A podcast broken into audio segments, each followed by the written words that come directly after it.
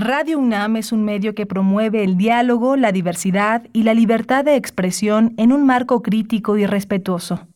Los comentarios expresados a lo largo de su programación reflejan la opinión de quien los emite, mas no de la radiodifusora.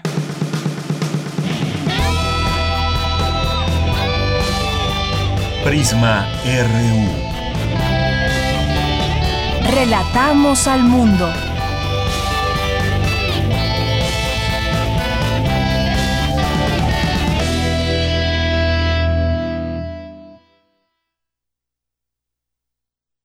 Muy bien, pues muy buenas tardes. Gracias a todos ustedes que ya nos acompañan a través de Prisma RU, este programa que se transmite de lunes a viernes de 1 a 3 de la tarde a través de nuestras frecuencias de Radio UNAM. Sean todos ustedes bienvenidos. Pues hoy vamos a tener mucha información como siempre y pues un tema que no podemos dejar de destacar al análisis. Vamos a platicar con el doctor Pedro Salazar Ugarte por ese tema de lo que aprobó el Senado prolongar hasta el 30 de noviembre de 2024 el encargo del presidente de la Suprema Corte de Justicia de la Nación y hasta el 2026 el periodo de los integrantes del Consejo de la Judicatura Federal. Bueno, pues hay varias cosas que comentar al respecto, importante también porque no solamente es esto que es lo que se ha destacado y que fue de último momento, sino también pues se busca erradicar el nepotismo y la corrupción entre jueces y magistrados. Vamos a platicar de este tema con el doctor Pedro Salazar y vamos a tener a, eh, tener después al doctor Alejandro Macías, no se lo pierdan porque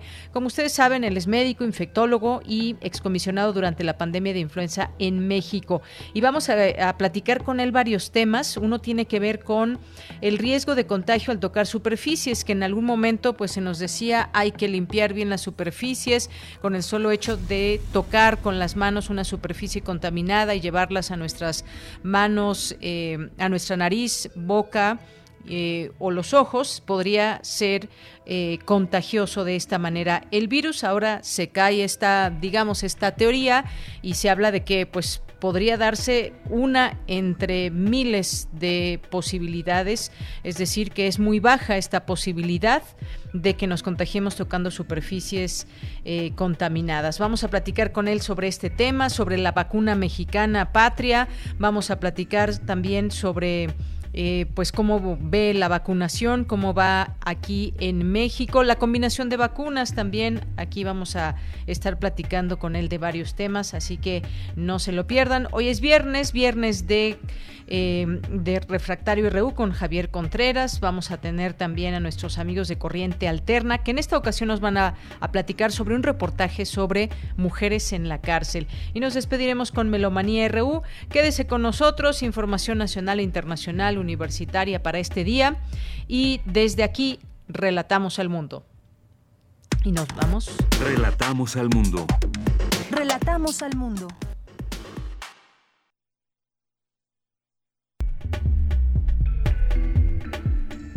Bien, pues nos vamos a nuestro resumen informativo. Por supuesto, también saludar a mis compañeros allá en cabina, Arturo González en los controles técnicos, a Daniel Olivares en la producción. También tenemos a Denis Licea en la asistencia y aquí en los micrófonos les saluda Deyanira Morán. Pues como les decía, nos vamos a nuestro resumen de información de este viernes, viernes, viernes 16 de abril del año 2021.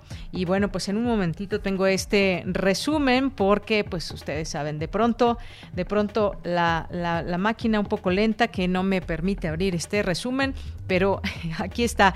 Y bueno, pues eh, como todos los días le tenemos este resumen de lo más relevante que hay hasta el momento y vamos a hacer pues por supuesto también durante el programa esta posibilidad de pues darles a conocer cómo va el tema de la vacunación en México, lo que se anunció hoy por la mañana, que es parte de lo que le queremos anunciar a través de este resumen, que pues bueno, pues definitivamente creo que no quiere abrir este, eh, este archivo y bueno, pues cuando uno necesita esa rapidez, pues no, no llega. Aquí está, a ver, vamos a, tenerlo ya aquí. Muchas gracias allá a la producción que también me lo envía. Y pues abordan, abordan los temas universitarios, abordan en seminario los efectos que el confinamiento tuvo en los sectores que operan en el centro de las ciudades. Y pues en más información, la Facultad de Ciencias Políticas y Sociales de la UNAM invita a su comunidad a participar en la convocatoria, forma parte de la celebración de la Facultad de Ciencias Políticas y Sociales por su aniversario número 70. Para disminuir los riesgos por erupciones volcánicas, la UNAM realiza un monitoreo detallado y constante y la UNAM participará con todo rigor académico para contribuir a reforzar la estrategia nacional e internacional contra la pandemia, así lo aseguró el rector Enrique Graue durante el encuentro virtual Desarrollo Tecnológico de Vacunas CELAC contra la COVID-19. Y en los temas nacionales, Hugo López Gatel, subsecretario de Prevención y Promoción de la Salud, anunció que las escuelas de Chiapas, Coahuila, Nayarit, Veracruz y Tamaulipas podrían regresar a clases presenciales entre el 13 y el 15 de mayo. El gobierno de la Ciudad de México informó que del 19 al 25 de abril la capital del país seguirá otra semana más en semáforo color naranja por el tema de COVID-19. Y en la conferencia mañanera, el presidente Andrés Manuel López Obrador dijo estar de acuerdo con la decisión de ampliar hasta 2026 la, la presidencia de Arturo Saldívar en la Suprema Corte de Justicia de la Nación, si es con el propósito de que encabece la reforma al Poder Judicial. La Comisión de Acompañamiento Internacional del Instituto Interamericano de Derechos Humanos manifestó su preocupación por los ataques de Morena al INE y advirtió de la violencia que se pueda generar en la jornada electoral. El gobierno de Morelos dio a conocer que se mantiene un 100% de control y 90% de liquidación en el incendio forestal del paraje eh, Malinalapa en la zona boscosa de Tepoztlán. Y en los temas internacionales, el gobierno de Estados Unidos dio a conocer que invertirá 1.700 millones de dólares para combatir las potencialmente peligrosas variantes del nuevo coronavirus que están a punto de dominar la pandemia. Y en Francia fue aprobada una legislación que clasifica las relaciones sexuales con un menor de 15 años como violación y que lo castiga con hasta 20 años de cárcel.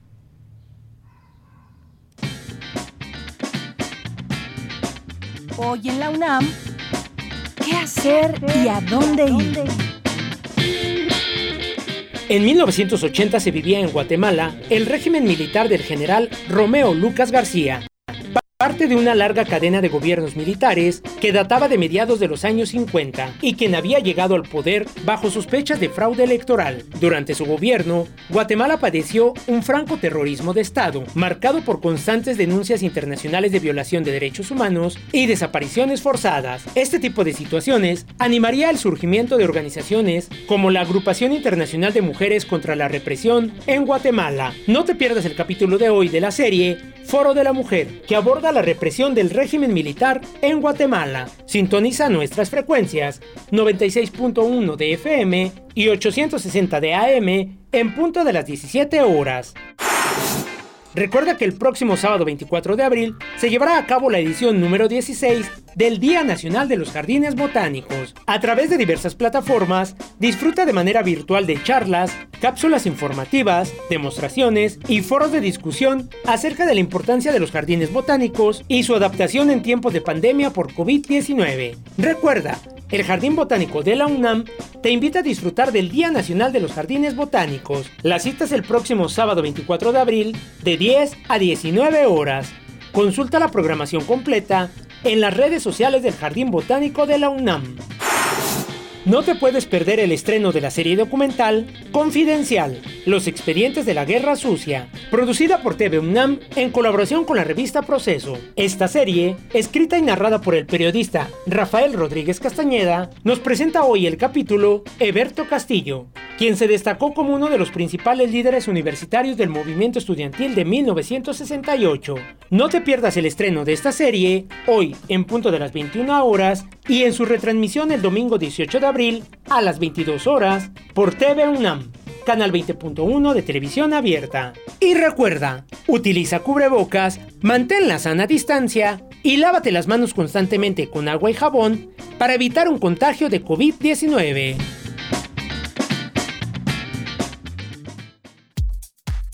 Prisma RU. Relatamos al mundo. Una de la tarde con 13 minutos. Hoy el secretario de Salud, Jorge Alcocer, informó en Palacio Nacional que el martes 20 de abril iniciará la vacunación contra la COVID-19 a maestros y personal educativo de escuelas públicas y privadas en cinco estados del país y terminará el 28 de mayo. Por su parte, el subsecretario Hugo López Gatel señaló que el calendario de vacunación a personal educativo se hizo con base a varios criterios. Vamos a escuchar al doctor López Gatel. Uno de ellos se resume ordenar la distribución de las vacunas conforme van llegando. Y es un criterio técnico, un criterio epidemiológico que se sintetiza con el semáforo de riesgo COVID. El semáforo de riesgo COVID, como conocen ustedes, tiene 10 indicadores que representan de manera panorámica la ocurrencia o la intensidad de la epidemia, que se vacunará al sector educativo público y privado. Esto lo que permitirá es el, el ciclo escolar vigente para culminarlo y quedar en buena preparación para el siguiente ciclo después de las vacaciones.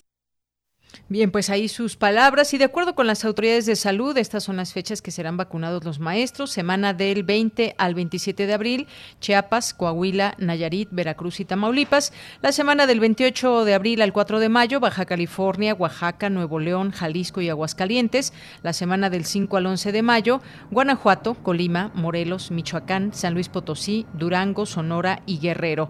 La semana del 19 al 28 de mayo, Querétaro, Quintana Roo, Puebla, Yucatán, Ciudad de México, Baja California Sur y Chihuahua. Y solamente pues recordar, como le decíamos hace un momento también en el resumen, Ciudad de México, Estado de México, seguimos en semáforo naranja toda la siguiente semana. Continuamos. Campus RU. Bien, me enlazo con mi compañera Virginia Sánchez, que nos tiene información del el rector Enrique Graue, que asegura que con rigor académico la UNAM contribuye en las estrategias nacional e internacional contra la COVID-19. Vicky, muy buenas tardes, adelante. Hola, ¿qué tal, Deya? Muy buenas tardes a ti y al auditorio de Prisma RU. Es necesario ir contrarrestando de manera paulatina la dependencia científica y tecnológica y ofrecer los esfuerzos y conocimientos en favor del escenario global. En ese sentido, la UNAM ha contribuido con sus recursos científicos y humanos a disposición de las instancias que lo requieran. Así lo señaló el rector Enrique Grague durante el encuentro virtual de Desarrollo Tecnológico de Vacunas CELAC contra la COVID-19, donde también participaron representantes de proyectos nacionales de vacunación de los países miembros de la Comunidad de Estados Latinoamericanos y Caribeños CELAC, como Argentina, Brasil y Cuba. El rector también destacó que una muestra del compromiso de la UNAM es su participación en tres de las seis vacunas de origen mexicano en desarrollo, principalmente en fase preclínica, y subrayó la importancia de compartir experiencias para lograr desarrollar una vacuna segura y poder lograr la inmunidad de rebaño lo más pronto posible en la región. Escuchemos al rector. Desde el inicio de la pandemia, la Universidad Nacional ha participado con toda energía en respuesta a la emergencia sanitaria y ha puesto todos los recursos científicos y humanos a disposición pues, de los problemas que hemos venido enfrentando. Tengan la certeza, por supuesto, por mi parte, que la UNAM está comprometida con todos estos proyectos y con la colaboración y que participara con todo rigor académico para contribuir a forzar la estrategia nacional e internacional contra la pandemia. Nuestra región cuenta con la capacidad técnica para desarrollar vacunas y estrategias de salud pública para alcanzar una inmunización duradera y necesaria de Relaciones Exteriores, Marcelo Ebrard, en un grabado, dijo que durante la actual pandemia la dependencia hacia otros países respecto a las vacunas ha significado que en algunas regiones haya retrasos, dificultades o incluso la imposibilidad de vacunar a quienes están en la primera línea de atención personas con la COVID-19. Por ello, la importancia de adquirir las vacunas que se desarrollen con éxito en la región y garantizar la protección adecuada de nuestros intereses y nuestras sociedades. Escuchemos.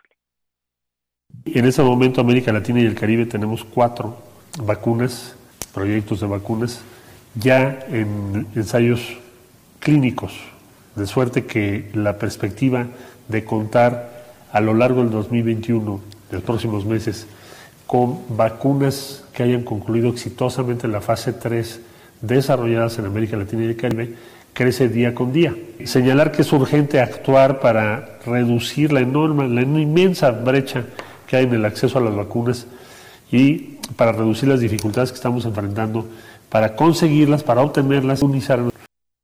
En tal Alicia ejecutiva de la Comisión Económica para América Latina y el Caribe, CEPAL, dijo que la democratización de la producción de vacunas demanda tomar posiciones colectivas ante la Organización Mundial de Comercio, por ejemplo, para la exención temporal de patentes, fortalecer la industria farmacéutica con énfasis en vacunas, así como los sistemas locales de investigación e innovación.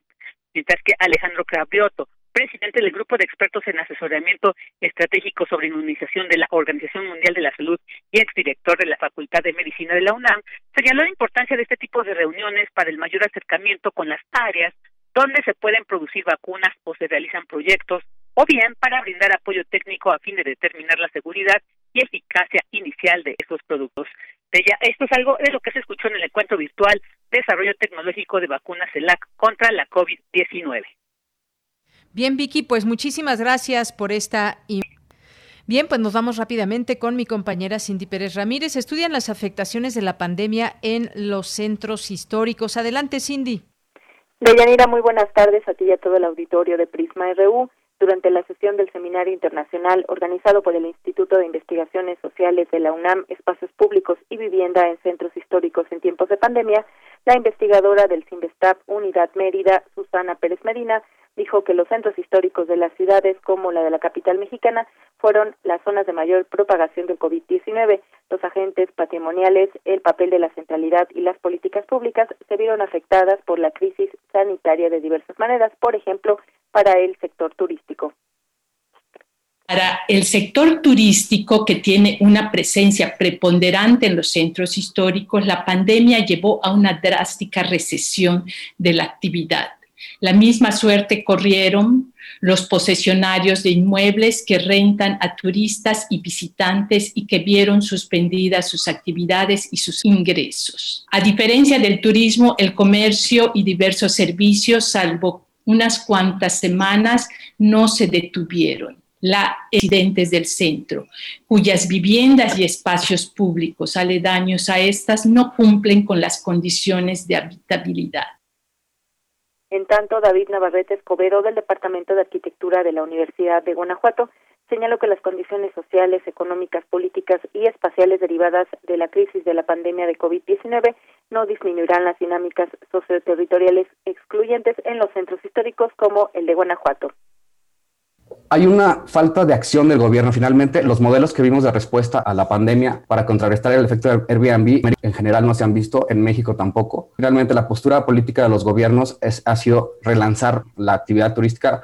La pandemia va a ser incluso un agravante de la crisis de, Airbnb en los centros históricos, ocasionada por, por, Airbnb en los centros históricos. Luego de que pasaron las semanas más fuertes de restricciones, en una entrevista con, con, la, con la representante de la Asociación Mexicana de Hoteles en Guanajuato, ella mencionaba que ese fin de semana los hoteles habían tenido un 20% de ocupación, mientras que Airbnb había tenido 70%. Es decir, el modelo va a sobrevivir Deyanira, el Seminario Internacional organizado por el Instituto de Investigaciones Sociales de la UNAM, Espacios Públicos y Vivienda en Centros Históricos en tiempos de pandemia, continuará los días 22 y 29 de abril. Esta es la información.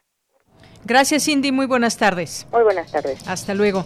Y bueno, pues eh, vamos a continuar con este siguiente tema porque el Senado de la República aprobó desde la refusional judicial que busca el y de manera un tanto sorpresiva un artículo transía por dos años el mandato con los integrantes del con ello concluiría su encargo el 2024 y los siete miembros del Consejo de la Judicatura Federal entre 2024 y 2026 ya que sus nombramientos fueron escalonados. Hablemos de este tema, ya está en la línea telefónica. Agradezco mucho nos tome esta llamada eh, al doctor Pedro Salazar Ugarte, director del Instituto de Investigaciones Jurídicas de la UNAM. ¿Qué tal, doctor? Bienvenido, muy buenas tardes. Muy buenas tardes, muchas gracias por la invitación a su programa.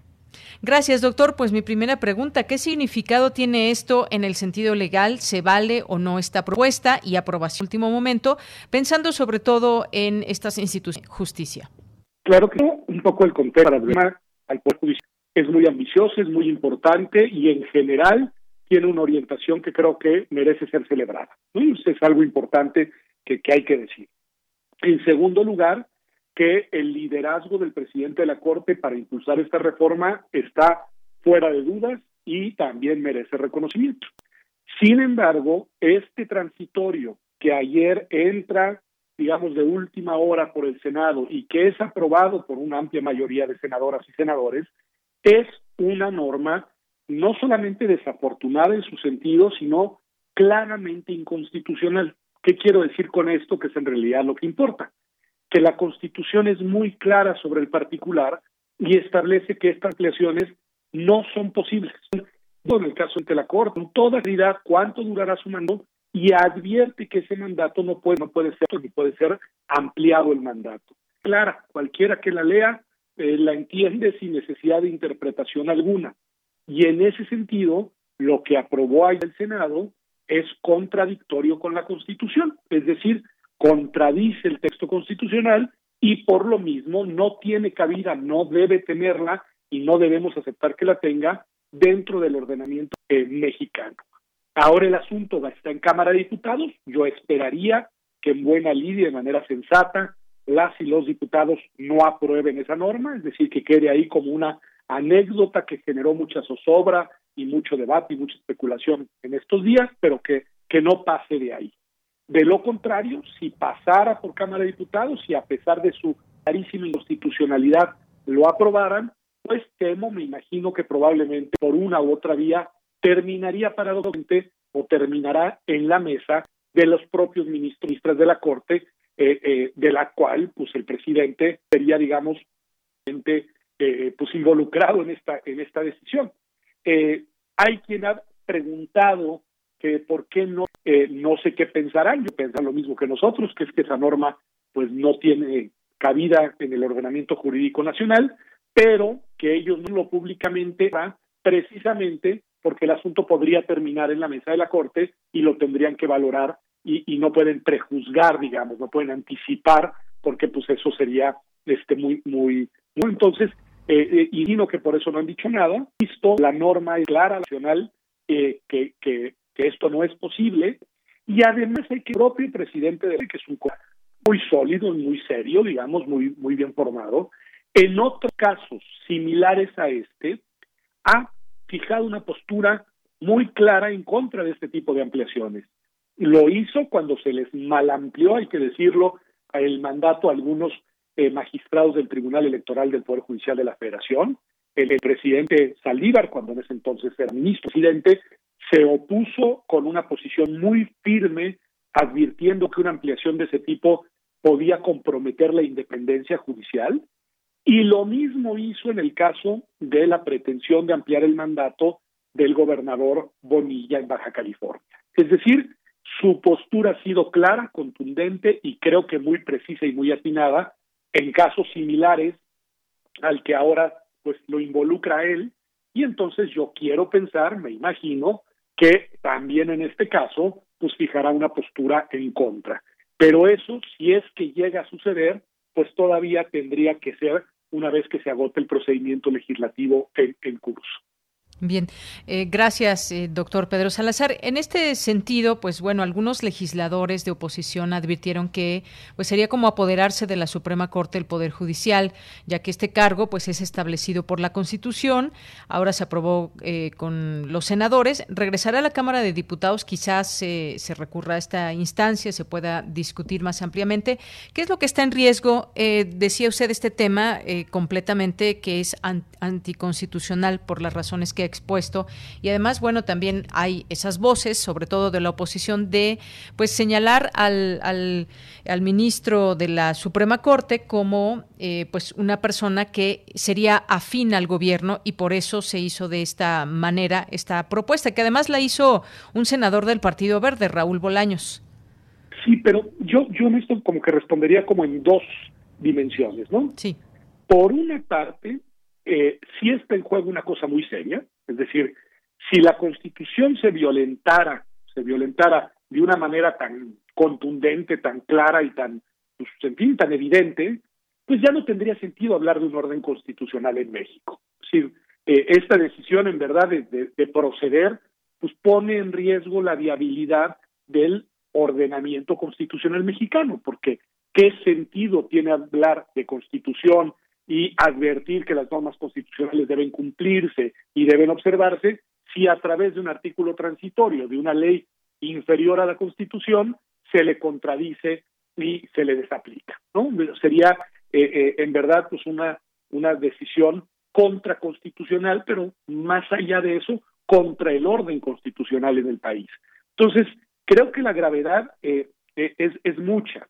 Por el otro lado, pues yo soy siempre adverso a especular sobre intenciones, a leer, digamos, eh, alianzas posibles de actores con otros. Yo en eso prefiero ser cauto, porque lo que debemos hacer, a mi juicio, es mirar los hechos y pronunciarnos sobre ellos. Y lo que está a la vista es que malamente una mayoría de senadoras y senadores aprobaron en primera instancia un transitorio a una de las leyes secundarias que es absolutamente contradictorio con la Constitución y que en esa medida es absolutamente inaceptable. Eso está a la vista. Ya que haya detrás algún tipo de cálculo, de vínculo, de eso yo no lo sé y prefiero no abonar en esa especulación por una razón simplemente pues de responsabilidad, eh, eh, eh, en mi caso responsabilidad como, como jurista académico, ¿no? Pero yo sí espero que las y los diputados pues se percaten de que esto es inadmisible, hagan un acto de conciencia y de responsabilidad política y simple y sencillamente rechacen ese transitorio. Así de, de fácil y con eso el asunto queda zanjado y quedará, insisto, como una anécdota de un intento de atropello por parte de un grupo importante de senadoras y senadores. Y ya lo que respecta al presidente de la Suprema Corte, pues yo insisto, esperemos a que llegue la oportunidad en la que él pueda hacer pública su postura e insisto también sobre el hecho de que ha sido muy claro de oponerse a ese tipo de normas en otros momentos y yo supondría que con mayor razón lo sería en este, en el que paradójicamente quien se vería beneficiado es él. Bien, pues será muy interesante escucharlo y también será interesante saber finalmente qué pasa con esta, eh, pues esto que se aprobó en el Senado de la República, estas leyes reglamentarias y bueno, pues esta situación con específicamente con el presidente de la Suprema Corte, Arturo Saldívar. Y por la otra también, doctor, pues me gustaría que nos platicara de estas leyes que se que se aprobaron también y que van en busca de erradicar el nepotismo y la corrupción entre jueces y magistrados. ¿Esto qué importancia tiene? Que es algo que también se aprobó el día de ayer en el Senado. A ver, es muy importante la reforma al Poder Judicial que, que se estuvo trabajando además durante muchos meses. Es una reforma que baja desde la Constitución misma y que ya era necesaria porque tenía tiempo que se esperaba una revisión a la manera en la que se organiza, funciona, eh, eh, eh, se evalúa el desempeño de las y los jueces y, y era necesaria una adecuación al marco normativo sin duda. Eh, pues podemos tener opiniones de algunos aspectos de la reforma que nos agraden más o menos, pero como yo lo decía al inicio, en principio se trata de una reforma ambiciosa, creo que con la orientación adecuada y creo que con un potencial de impacto positivo para el funcionamiento del Poder Judicial. Y, y, y sí, en efecto, es una reforma que, que responde a preocupaciones legítimas eh, en algunos temas sentidos, como estos dos que se mencionan mucho, del nepotismo, es decir, de las redes familiares al interior de la judicatura, y por el otro lado, pues de que sí han habido, como en otras esferas de la vida pública, pues temas y problemas de corrupción al interior de, la judicatura. Bueno, lo que se revisan, entre otras cosas, entre otras, pues son una serie de normas que inhibirían eh, ambas cosas y que permitirían también identificar y sancionar a tiempo eh, los actos indebidos. Y creo que eso está muy bien y por eso eh, lamento mucho que el debate público hoy, en vez de centrarse en los méritos de la reforma, se tenga que centrar, porque tenemos que hacerlo, en este artículo transitorio absolutamente indebido. Y ni modo, porque hay que decirlo, y hay que centrar nuestra atención y hay que alzar la voz cuando se pretenden este tipo de atropellos y, y lamentablemente pues eso ha jalado nuestra atención, la de los medios en general y la de los analistas y la de los estudiosos, porque pues antes de poder celebrar el resto del conjunto, cosa que me gustaría que podamos hacer, pues primero tenemos que denunciar esta norma y sus, sus, sus potenciales y posibles consecuencias.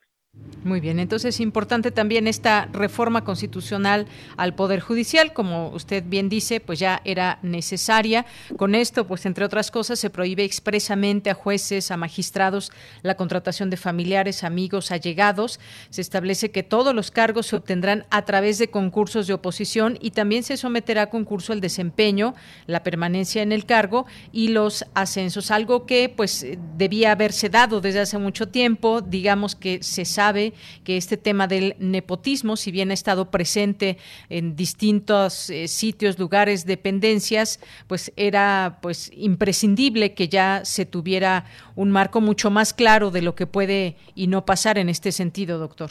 Eso es, eso es. Este, en efecto, ya era hora de que se hiciera una adecuación para fortalecer los mecanismos de ingreso, de ascenso, de adscripción y para inhibir fenómenos como el del nepotismo. O sea, de eso no solo no tengo la menor duda, sino que ahora sí que he sido un entusiasta acompañante de esa idea, ¿no?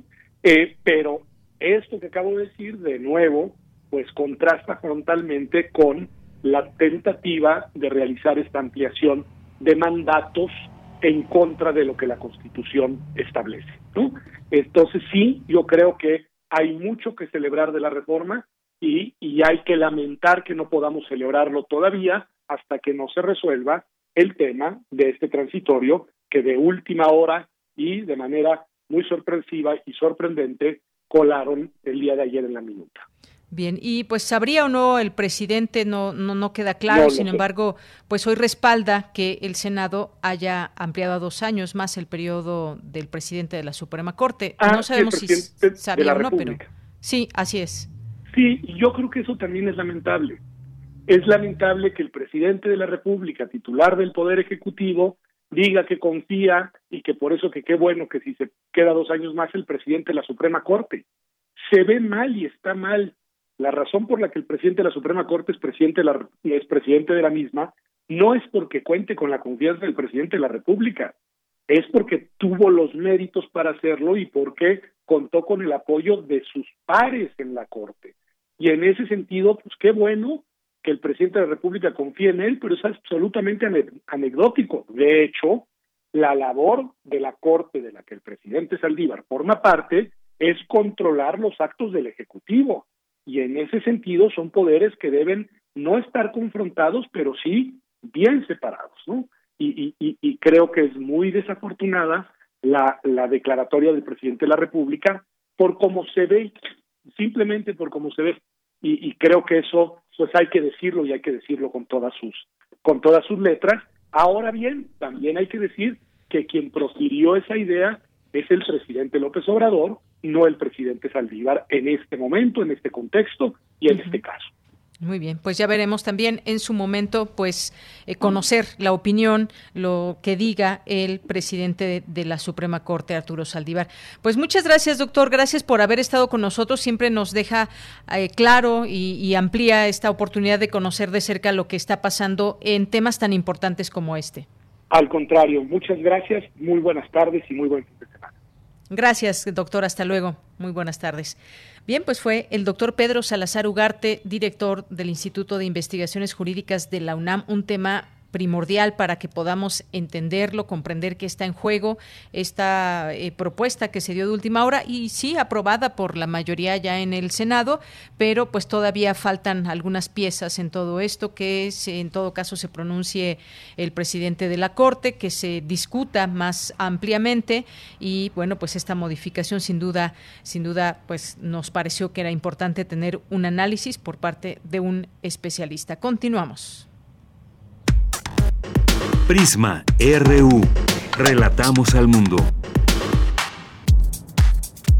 Tu opinión es muy importante. Escríbenos al correo electrónico prisma.radiounam@gmail.com.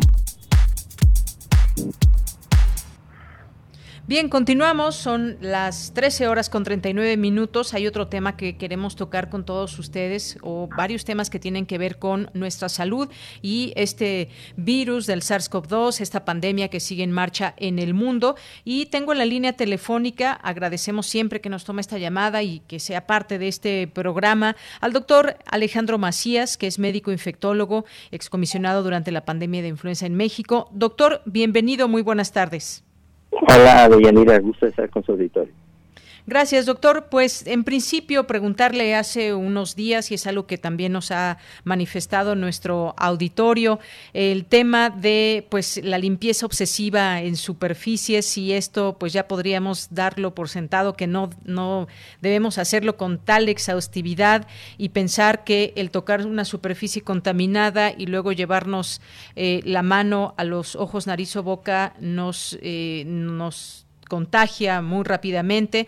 Esto pues ha sido al principio un tema muy importante que así se pretendía que prácticamente todo lo que tocáramos estuviera limpio, pero ahora pues se da a conocer que esta posibilidad se da una entre entre miles. Cuénteme, cuénteme de este tema, por favor, doctor. Sí, mira, mira, ese ya está claro que no es un mecanismo de transmisión, no por lo menos común. De hecho, no se puede ni siquiera demostrar que el virus se transmite así. Este virus claramente se transmite porque se respira a corta distancia o inclusive a larga distancia. Por eso, las medidas deben estar sobre el uso del cubrebocas, el mantener la distancia siempre que sea posible y muy, muy importantemente, la ventilación de los espacios cerrados y que estés el menor tiempo posible donde haya una aglomeración de personas. Un vagón del metro, un banco donde está mal ventilado, porque ahí estás respirando un aire contaminado de mucha gente. Ahora, es importante mantener la higiene y eso siempre es bueno. Nuestras manos limpias, evitar tocarnos ojos, nariz o boca. Eso es bueno no solo para esta enfermedad, sino como una buena medida de higiene en general. Y la limpieza de los ambientes, de nuestros áreas de trabajo, de nuestras casas, pero sin exagerar, porque no es a través de eso donde vamos a evitar la transmisión de esas enfermedades respiratorias. Eh, hay que hacer la limpieza de la casa, la limpieza de las superficies, de manera habitual, como siempre la hemos hecho, mantener las cosas limpias y nada más. Todo lo demás vamos a enfocarnos a la, transmisión respiratoria. Así es, doctor. Y bueno, pues esto lo traemos a colación porque en algún momento se informó que, y sobre todo al inicio de esta pandemia, cuando se empezaba a conocer de este virus, que eh, pues podría sobrevivir días en el plástico, en el acero inoxidable, en distintas superficies y que esto pues hacía latente un posible contagio. Incluso yo recuerdo muy bien que usted siempre hacía énfasis en que, por ejemplo, todo esto que empezó a salir de los tapetes para limpiarse los, los zapatos y demás, que bueno, pues no tenía realmente caso llevarlo a cabo y bueno, pues ahora se tiene esta información, llevar a cabo la limpieza de manera normal, incluso también pues mucha gente que sigue limpiando todos eh, pues los productos que trae del supermercado, por ejemplo, esto también se empezó a hacer una vez que se conoció de este virus que podría sonar ahora exagerado, doctor.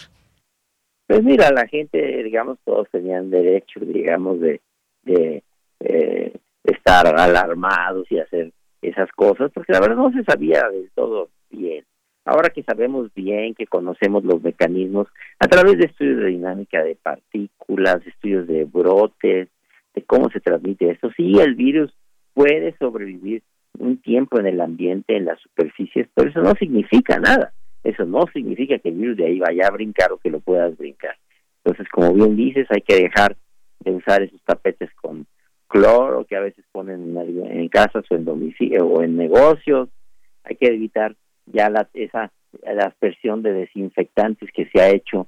Inclusive en algunos lugares camina un enfermo y detrás va alguien con un con una pistola de desinfectantes rociando en el aire o que entras a un negocio y te llenan de desinfectantes. Eso hay que dejar de hacerlo, no tiene ningún sentido ya a la luz de lo que conocemos actualmente.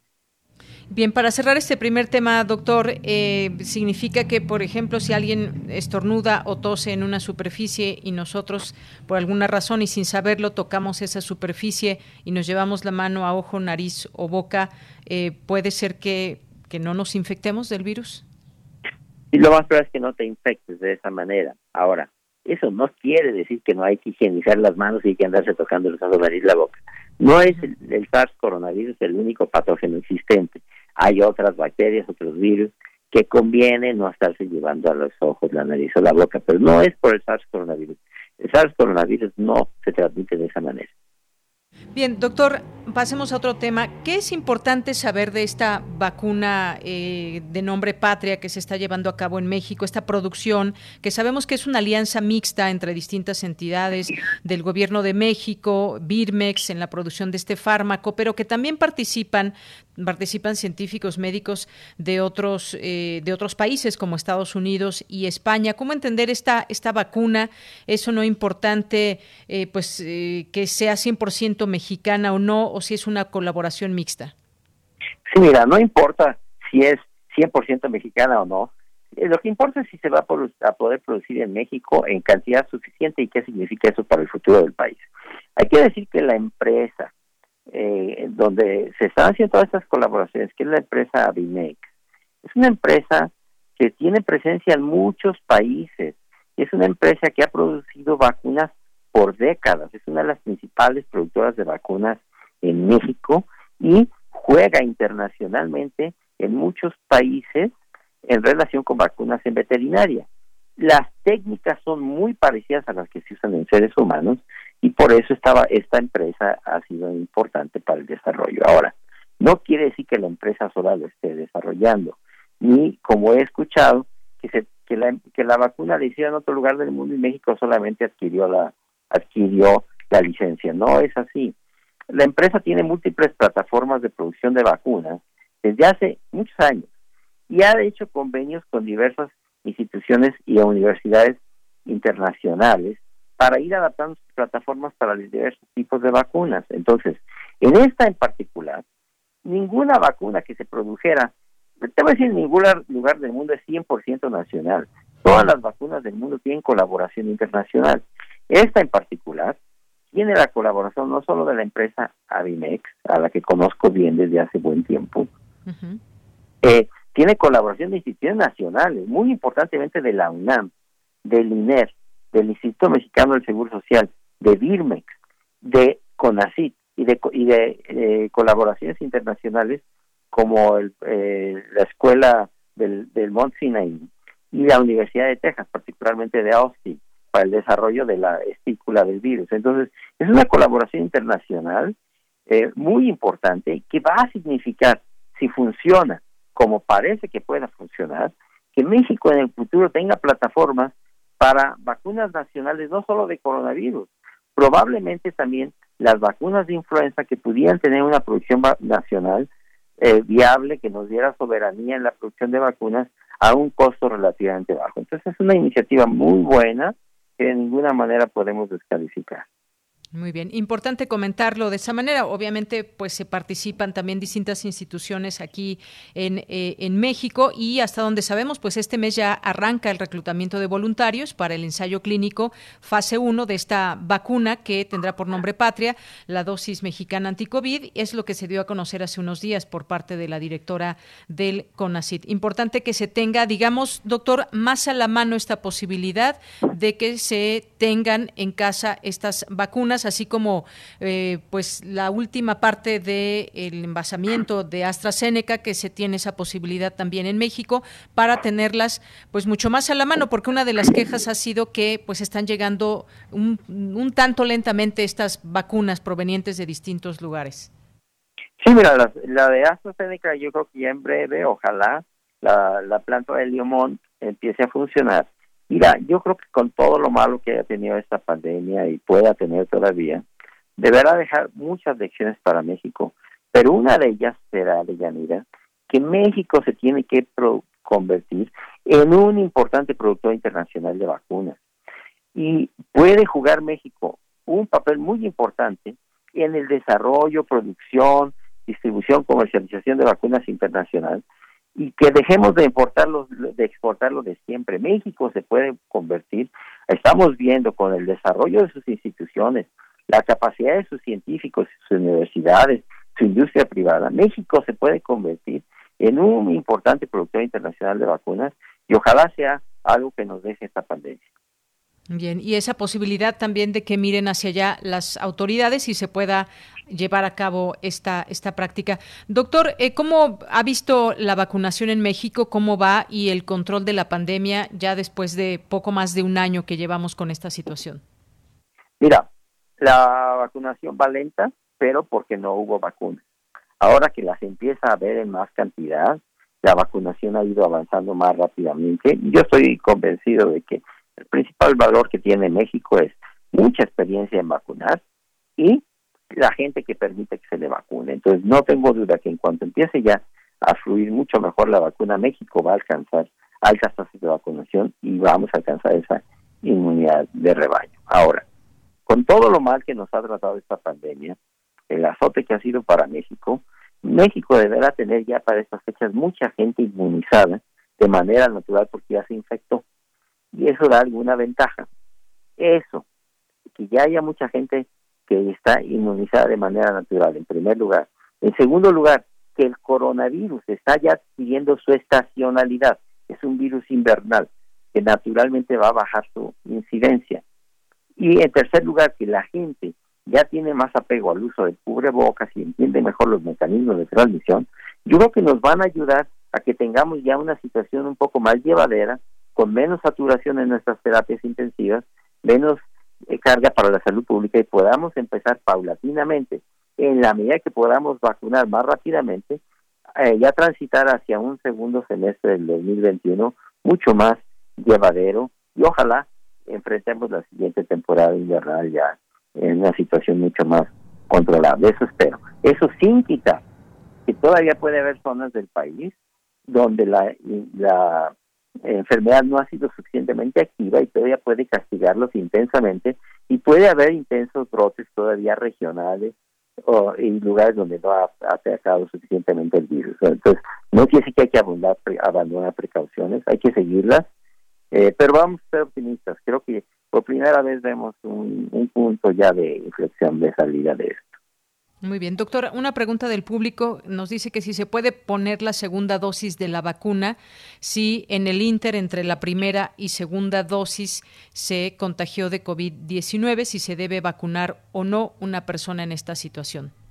Sí, se puede vacunar desde luego, que deje pasar por los unos 15 días de verse aliviado y ya sentirse bien, puede ponerse la vacuna. De hecho, la vacuna le va a brindar, le va a conferir una mejor inmunidad que la que le dejaría la enfermedad por sí sola. Muy bien, entonces la respuesta es que sí, le toca el próximo domingo eh, esta segunda dosis y es que nos dice que una joven eh, que vive con ellos, su hija eh, se contagió, es positiva a COVID-19, está en contacto con sus padres que hasta el momento son negativos, pero temen contagiarse y les toca la segunda dosis el próximo. Que se la pongan, que, se la pongan, no pasa nada, sí, les conviene ponérsela. Muy bien, ahí está esta respuesta. Ahora bien, eh, doctor, usted mencionaba, ya casi para irnos, sobre eh, pues que puede haber todavía algunos repuntes. Incluso se hablaba de una tercera ola en otros países, en Europa, y que si podía darse aquí en nuestro país. Tras las vacaciones de Semana Santa, pues se ha incrementado ligeramente en algunos, en algunos estados. Sin embargo, vemos que ya poco a poco vamos migrando al semáforo epidemiológico en varios estados en color verde, en color, color amarillo. Ya hemos visto visto, digamos, quizás un aprendizaje y eso es lo que nos está dejando también esta pandemia, pese a los riesgos que todavía existen en, de contagio, de contagio.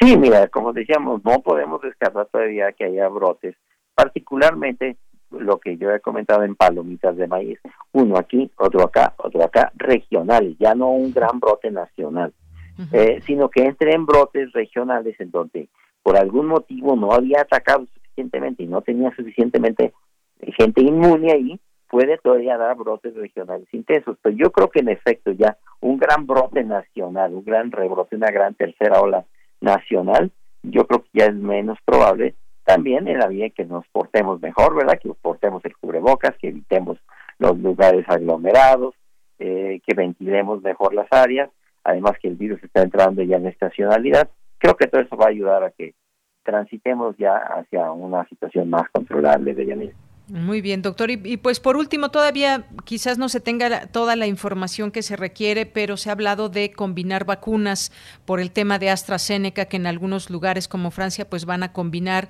y ya no van a aplicarle segunda dosis de AstraZeneca, pero sí van a, ponerles alguna otra como Pfizer. ¿Cómo, qué, ve, ¿Qué opina usted?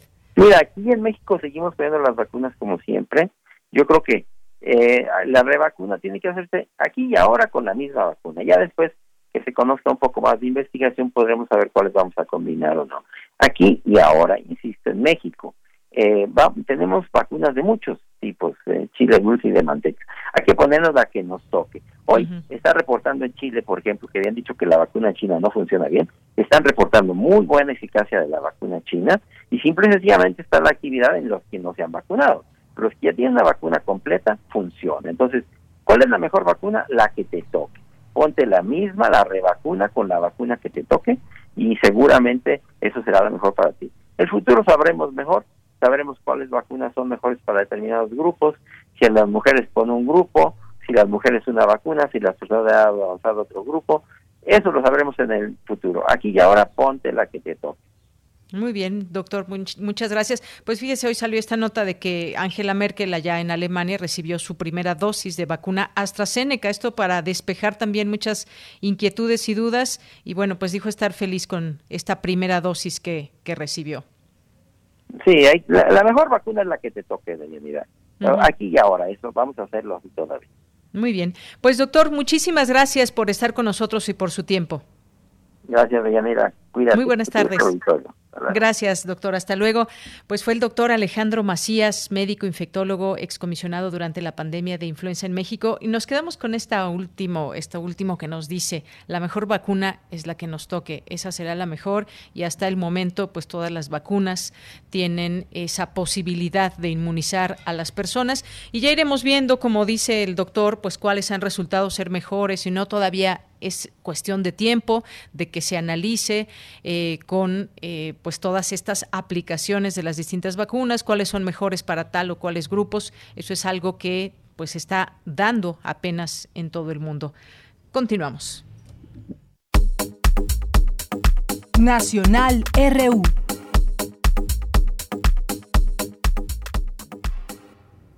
Bien, pues continuamos eh, aquí con algunos temas nacionales. Bueno, me había quedado yo con esto que se dio a conocer eh, hoy, que la eh, primer ministro de, de Alemania la canciller, perdón, la canciller alemana Angela Merkel, pues ha recibido su primera inyección de vacuna de AstraZeneca eh, en Alemania, que había también algunas eh, dudas. Dijo estar feliz con esta primera dosis de la aplicación. El regulador de vacunas de Alemania ha comentado, recomendado limitar el uso de la inyección de AstraZeneca en los mayores de 60 años. Citando riesgos. sin embargo, pues ella hace patente esta posibilidad de que no se tenga miedo y de que pues ha servido para eh, millones de personas que se han aplicado esta vacuna y en tanto pues se siguen eh, conociendo un poco más y se están haciendo estudios actualmente en el mundo para saber si las pruebas, eh, qué pasa con la combinación de vacunas. El Reino Unido prueba esta combinación de vacunas, aplicar una de la primera dosis y una distinta en la segunda inyección para conocer de la eficacia y esto pues está en una etapa también de experimentación, hay que, hay que comentarlo. Y bueno, pues también en otros, eh, en otros temas eh, importantes también decíamos digamos, cómo va cambiando el color del semáforo en México. Sin duda muy importante conocer de cerca cómo se va dando el comportamiento de este contagio y de esta enfermedad, el número de personas hospitalizadas. Por lo pronto aquí en la Ciudad de México, Estado de México, continuará el semáforo en color naranja. Se habla de que ya estamos cerca del amarillo. De pronto uno, dependiendo en la Ciudad de México, en qué parte vayamos, parecería que estamos incluso en verde. Y eso hay que tenerlo muy en cuenta. Hay mm, pues un número importante de personas que se reúnen en algunos sitios. Quizás en el centro histórico se pueda ver muy lleno, pero puede haber aún una sana distancia, aunque veamos mucha gente. Pero de pronto pues si nos centramos en algunos sitios en especial, pues vemos que está lleno de jóvenes, donde no hay sana distancia, donde no hay uso de cubrebocas y donde no sabemos exactamente si se cumplen en todos y cada uno de los lugares las reglas y los protocolos para evitar que se dé el contagio de esta enfermedad en sitios cerrados, porque sabemos que ya se está atendiendo desde hace unas semanas también la posibilidad de comensales en distintos sitios. Aún hay, hay lugares que están guardando pues el 30%, esto es evidente, pero hay que tener mucho, mucho cuidado. Y el regreso a clases que eventualmente pues se dará el regreso a clases presenciales. Si puede ser o no en semáforo amarillo, eso es algo que pues hay esa posibilidad el día de hoy de hablar sobre la vacunación contra COVID a maestros y esto pues daría la oportunidad de saber si se puede regresar en semáforo amarillo, pensando en el caso de México que aún estamos en este color de semáforo. A los maestros los van a vacunar hasta donde se dio a conocer con Cancino, que es una sola dosis, no requiere una una refrigeración muy particular y pues se les daría a los maestros esta, eh, se les aplicaría esta vacuna de cancino. Pues todo eh, referente al virus y la pandemia, cómo vamos pues poco a poco ganando esta batalla. ¿Será que podamos estar hablando ya finalmente de ir ganando esta batalla? Pues a final de cuentas también es algo que nosotros como personas habitantes de este planeta tendremos que seguir aún protegiéndonos para hacerlo con los demás. Son las 2 de la tarde, nos vamos a hacer un corte y regresamos a la segunda hora de Prisma RU. Relatamos al mundo. Relatamos al mundo.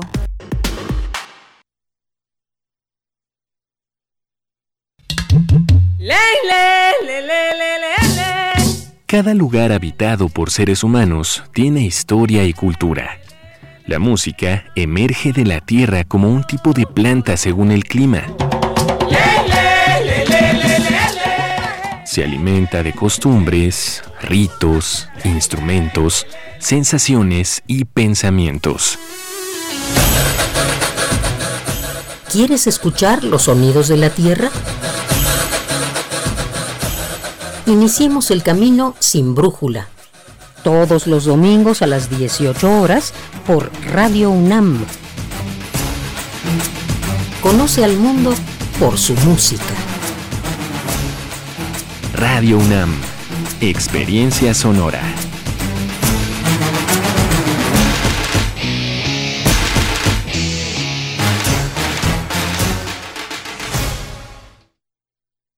Morena, las grandes decisiones del país las toma la gente. El pueblo guía nuestro proyecto de transformación. Hoy su voz suena más fuerte que nunca. El pueblo participa en la construcción del destino de México.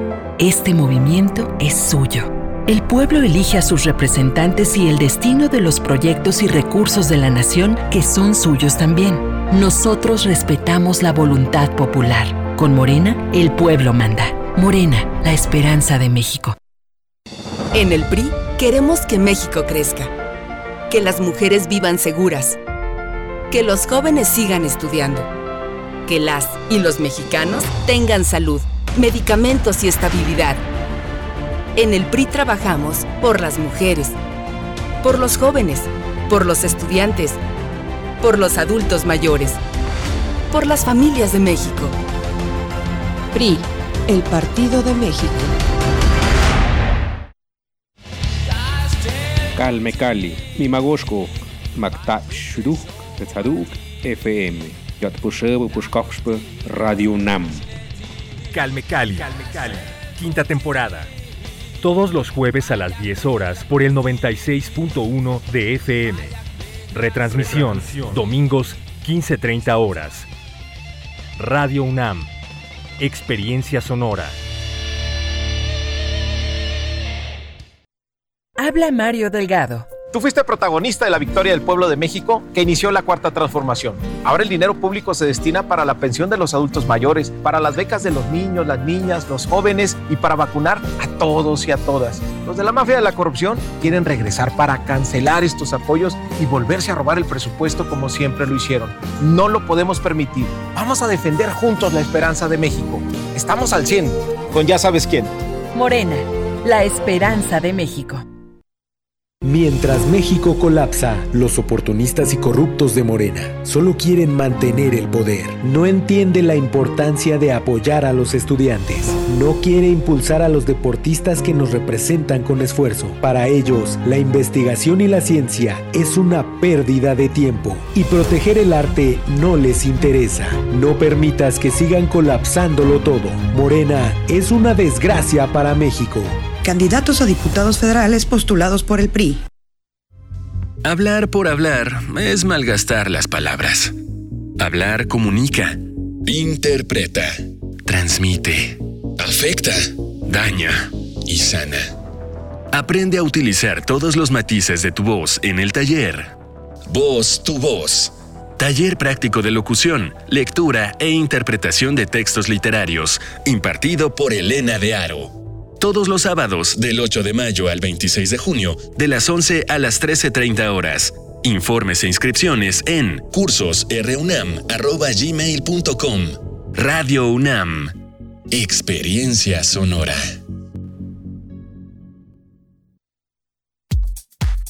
Prisma RU. Relatamos al mundo.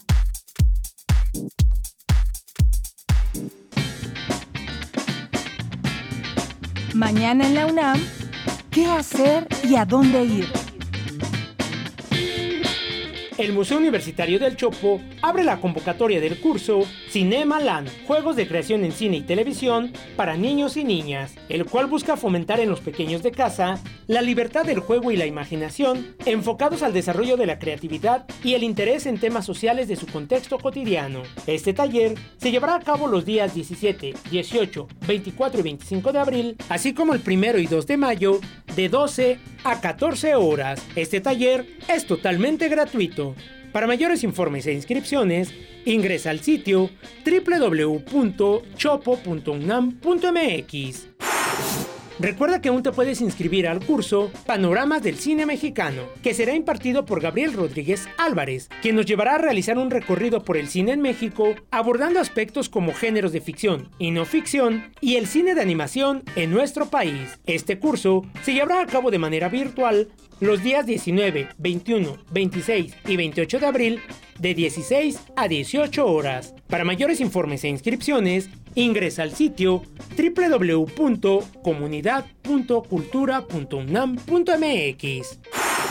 No te puedes perder la fiesta del libro y la rosa que a partir de las ciudades invisibles de Ítalo Calvino nos invita a imaginar y habitar otras realidades. Disfruta de charlas, conferencias, foros de discusión y demás actividades literarias totalmente en línea. La fiesta del libro y la rosa se llevará a cabo el próximo 23 de abril a través de distintas plataformas digitales. Consulta el programa completo en www.fiestadelibroylarosa.unam.mx. Y recuerda, Aún continuamos en contingencia sanitaria por la pandemia de COVID-19. Evita realizar reuniones y acudir a lugares muy concurridos para evitar un contagio. Para Prisma RU, Daniel Olivares Aranda.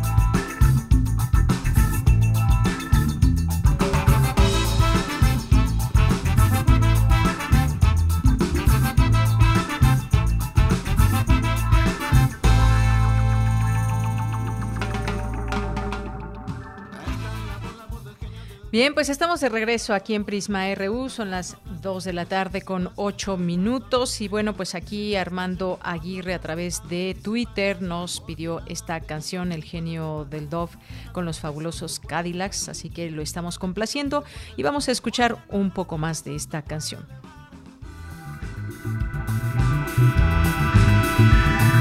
Esta es la esta es la del ya, hablas de guerra dice basta ya, cuando hablas de hambre dice basta ya, porque nada de eso te puede elevar, nada de eso te puede elevar, porque nada de eso te puede elevar.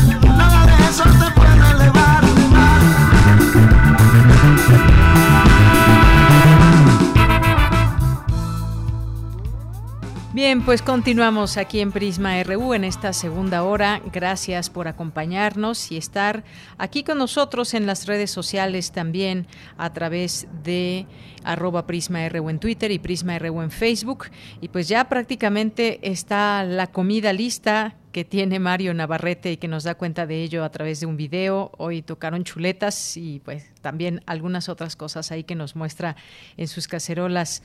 Gracias Mario, muchos saludos. Armando Cruz nos dice buen día, recibí la primera dosis de la vacuna Sputnik V y pregunté al personal que me la aplicó que cuántos días debería dejar pasar antes de tomarme una cerveza o un mezcal y uno me dijo que tres días y el otro que siete días después de la segunda dosis. ¿Cuál es lo indicado?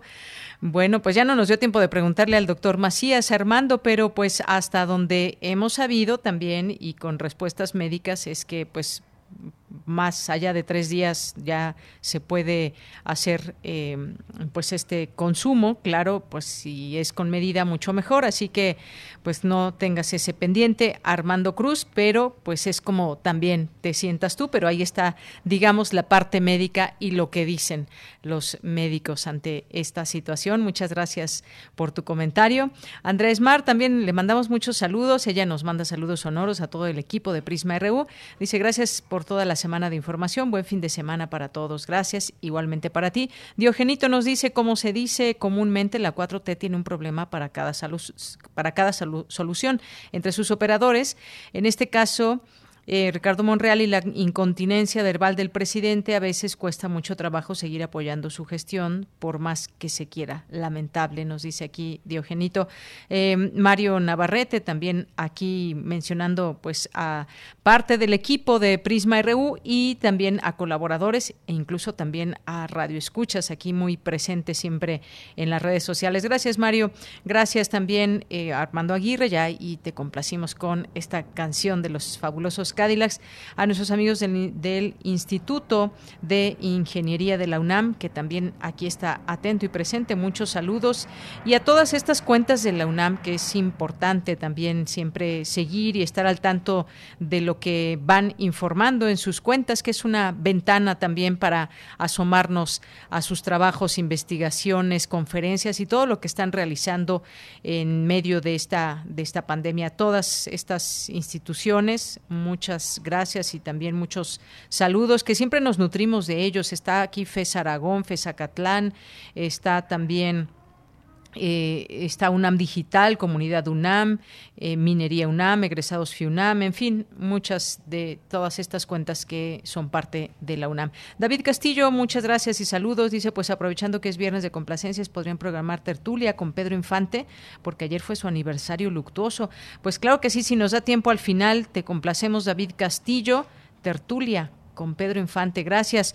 Gracias a Guerrero también que nos manda muchos saludos, a El Gemelo Malo también. Bueno, ayer los entrevistábamos como parte de esta novela colectiva y bueno, pues está aquí el podcast por si se lo perdieron. José Luis León también muchos saludos.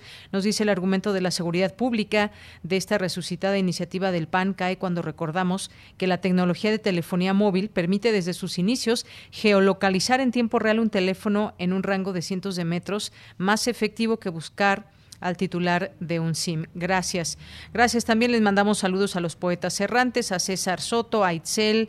Eh, también muchos saludos, eh, ya decíamos a, Mario, que siempre está aquí muy, muy atento. Carmen Valencia también, muchas gracias. A Paz CB, a Carbon Bersertier, a Rosario Durán y a todos los que están aquí atentos de esta transmisión. Siempre muchas gracias.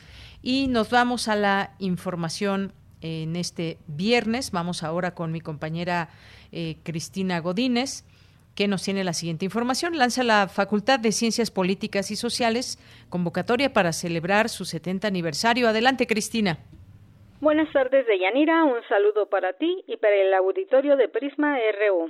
En el marco de su septuagésimo aniversario, la Facultad de Ciencias Políticas y Sociales, a través de la Coordinación de Extensión Universitaria, lanzó la convocatoria Forma parte de la celebración de la FCPIS por su 70 aniversario. El propósito es que alumnos y exalumnos puedan enviar material fotográfico de los años que viven o que les tocó vivir en esta dependencia universitaria. El material puede ser la foto de aquel concierto que tuvo lugar en las instalaciones de la facultad, o la presentación de algún libro que nos gustó o algún profesor nos dijo que teníamos que reseñar, o de aquella conferencia en donde estuvo esa personalidad que solo conocíamos en la bibliografía. En general, aquellas fotografías que retraten la vida cotidiana en políticas. Lo importante es que el material que se envíe sea significativo para quien lo manda y para las generaciones que cruzan o cruzarán en algún momento de su vida académica por la FCPIS y con ello construir los diferentes periodos vividos en la facultad. Los datos requeridos son nombre completo, generación y carrera. El material fotográfico puede ser de hasta seis fotografías.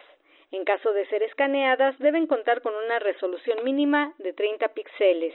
Todo el material recibido se utilizará para generar un video que muestre el paso de las diversas generaciones a lo largo de los 70 años de existencia de políticas. La o las fotos se deben enviar al correo extensión universitaria arroba. Deyanira, este es el reporte. Buenas tardes. Gracias, Cristina Godínez. Gracias por esta información del 70 aniversario de la Facultad de Ciencias Políticas y Sociales y esta convocatoria para celebrar todos estos años. Y nos vamos ahora con Dulce García. Para disminuir los riesgos por erupciones volcánicas, la UNAM realiza un monitoreo detallado y constante. Adelante, Dulce.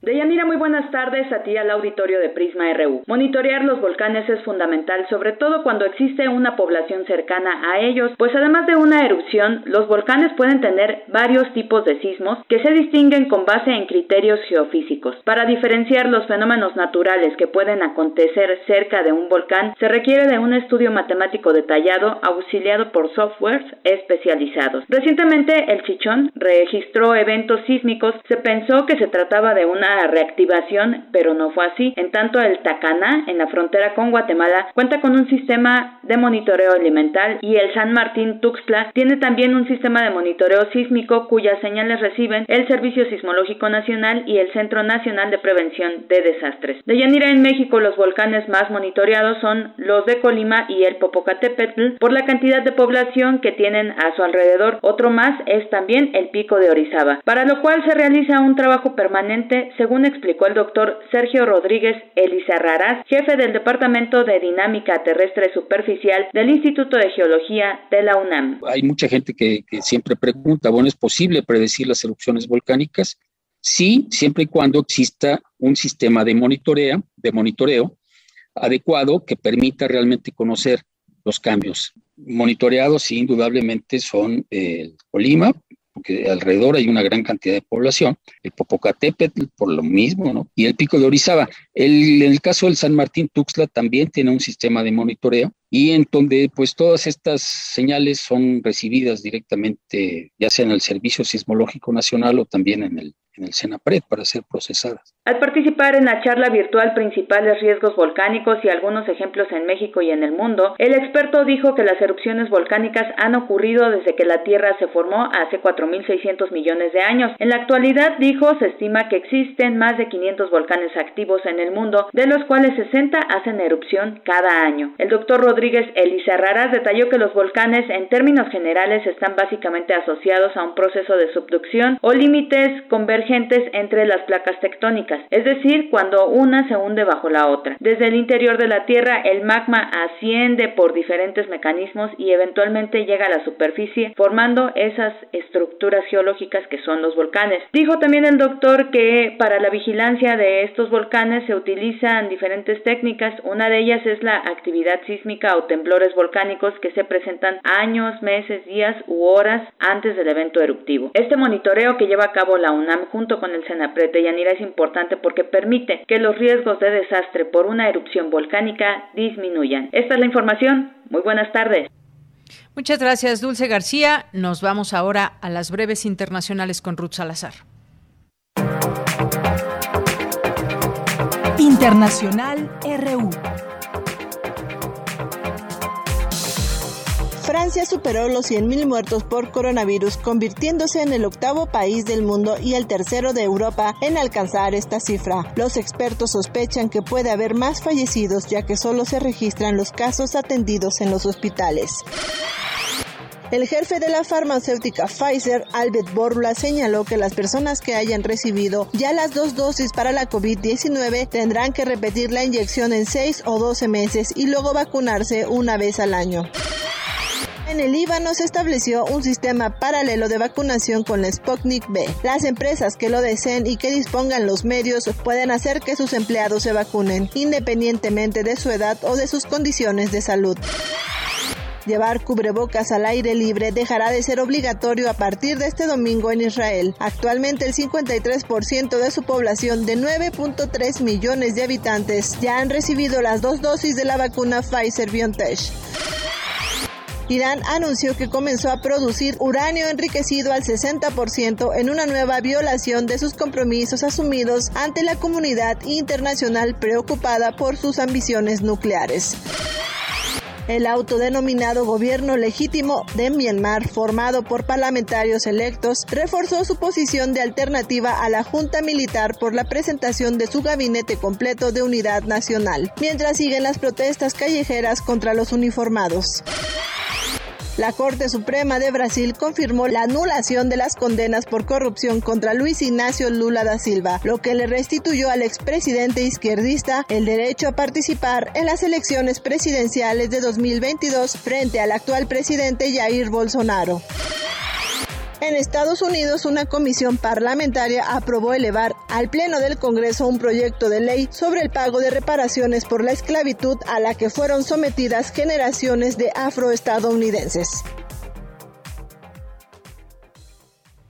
Bien, son las 2 de la tarde con 20 minutos y pues de última hora hay información desde Cuba porque Raúl Castro, expresidente de este país, anuncia retiro como primer secretario del Partido Comunista. Esta información que se da a conocer hace algunas eh, algunos minutos, donde pues se señala que el expresidente hizo este anuncio, lo dio a conocer en la sesión inaugural del octavo Congreso del Partido Comunista de Cuba, acompañado del presidente Miguel Díaz Canel en el Palacio de Convenciones de La Habana. Dijo que en lo que a mí se refiere, concluye mi tarea como primer secretario al Comité Central del Partido Comunista Cubano con la satisfacción de haber cumplido y la confianza en el futuro de la patria. Esas fueron sus palabras.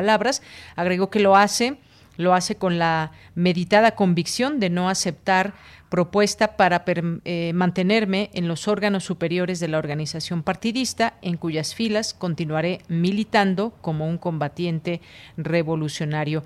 Y su salida se, hace, se hará efectiva el próximo lunes al cierre del Congreso y cuando se elijan las nuevas autoridades partidarias. Bueno, pues ahí está información importante del retiro del expresidente Raúl Castro como primer secretario del Partido comunista. Continuamos.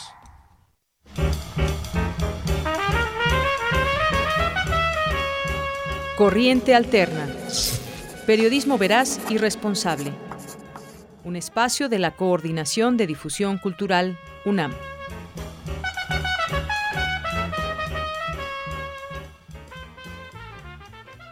Bien, pues ya estamos aquí en Corriente Alterna como todos los viernes y esta unidad de investigaciones especiales en las que hoy vamos a, conocer a través de Shareni Márquez un poco más y que nos adelante sobre este reportaje sobre mujeres en la cárcel. Así que te doy la bienvenida, Shareni Márquez, que pues forma parte de este proyecto y la, es de la carrera de Ciencias de la Comunicación. ¿Qué tal, Shareni? Bienvenida, muy buenas tardes. Hola, muy buenas tardes. Pues Shareni, platícanos sobre este reportaje que saldrá próximos, en próximos días en Corriente Alterna. ¿Desde qué óptica eh, nos invitas a leer este, esta información, este reportaje sobre mujeres que están en la cárcel? Pues sí, efectivamente es un reportaje sobre mujeres que están privadas de la libertad, pero sobre todo es un reportaje sobre ellas a través de la ley de amnistía. Hace un año, mañana será un año, que se discutió y se aprobó la ley de amnistía en el Senado, pero ninguna mujer, ninguna persona ha sido beneficiaria de ella. Y es peculiar que ninguna mujer, sobre todo ninguna mujer que haya sido sentenciada o, o procesada por delitos contra la salud, sea beneficiaria. Esto lo digo principalmente porque esta ley empezó a gestarse en organizaciones feministas como X, Justicia para las Mujeres, o la Oficina en Washington para Asuntos Latinoamericanos, WOLA. Estas organizaciones promovían una ley de amnistía para las mujeres mexicanas que hubiesen sido privadas de la libertad por delitos contra la salud, digamos por delitos eh, relacionados con, con drogas. Y abogaban por ellas porque a partir del sexenio de Felipe, de Felipe Calderón incrementaron en un 103% las mujeres que ingresaron a la cárcel por estas razones. Pero sobre todo hay que entender, y ellas ponían sobre la mesa, que estas mujeres son mujeres que siempre han vivido en contextos de extrema pobreza, en contextos de extrema vulnerabilidad y con mucha violencia de género. Son mujeres también que son jefas o cabezas de familia, que son las únicas encargadas de sostener económica y emocionalmente a hijos, hijas, a personas adultas mayores, a su familia extensa. Entonces, ellas están, sí, en una situación muy complicada que un poco las pone en una situación de eh, que las imposibilita, pues que, que no la, que no les pone otra opción sobre la mesa que eh, involucrarse en el mercado de drogas ilícitas. Por eso es que también aumentaron estos números de esta forma que les comento en un 103% a partir del 2006. Hay una sobrerepresentación de mujeres privadas de la libertad por estos delitos y la ley de amnistía prevé eh, otorgarles la libertad. Pero la, la ley de amnistía federal es súper acotada porque sobre todo las mujeres están privadas de la libertad, están encarceladas en prisiones federales. El 16% está en prisiones federales, el resto está en prisiones locales, en prisiones de los estados y, digamos, eh, ellas podrían ser, el, la mayoría de las mujeres que podrían ser beneficiarias de esta ley, pues están ahí y no pueden acceder a la amnistía porque, pues, no, esta ley no las toma en cuenta solo tome en cuenta las mujeres que están en prisiones federales. También hay tres leyes de amnistía en, cada, en estados, en el estado de México, en el estado de Hidalgo y en Sinaloa. Eh, es curioso porque dos de estas leyes, la de Hidalgo y la del Estado de México, se aprobaron desde el año pasado, pero eh, la de la de Hidalgo tiene un retraso de seis, siete meses en su aplicación. Todavía no está en activo, solamente se aprobó. Y la ley del Estado de México ya benefició a una persona, solo a una. Fue un hombre que estuvo privado de la libertad por robo con violencia. De ahí afuera, absolutamente nadie ha podido salir gracias a esta ley. Y lo que un poco decimos, o lo, o lo que yo digo, lo que trato de exponer en este reportaje es que si a estas mujeres son a quienes se les quería dar la amnistía, pues están completamente olvidadas, están, están relegadas, la ley de amnistía no llega a ellas, no hay tampoco una campaña dentro de los centros de reclusión para que ellas sepan de en qué consiste la ley y qué deben, qué deben de hacer para solicitarla.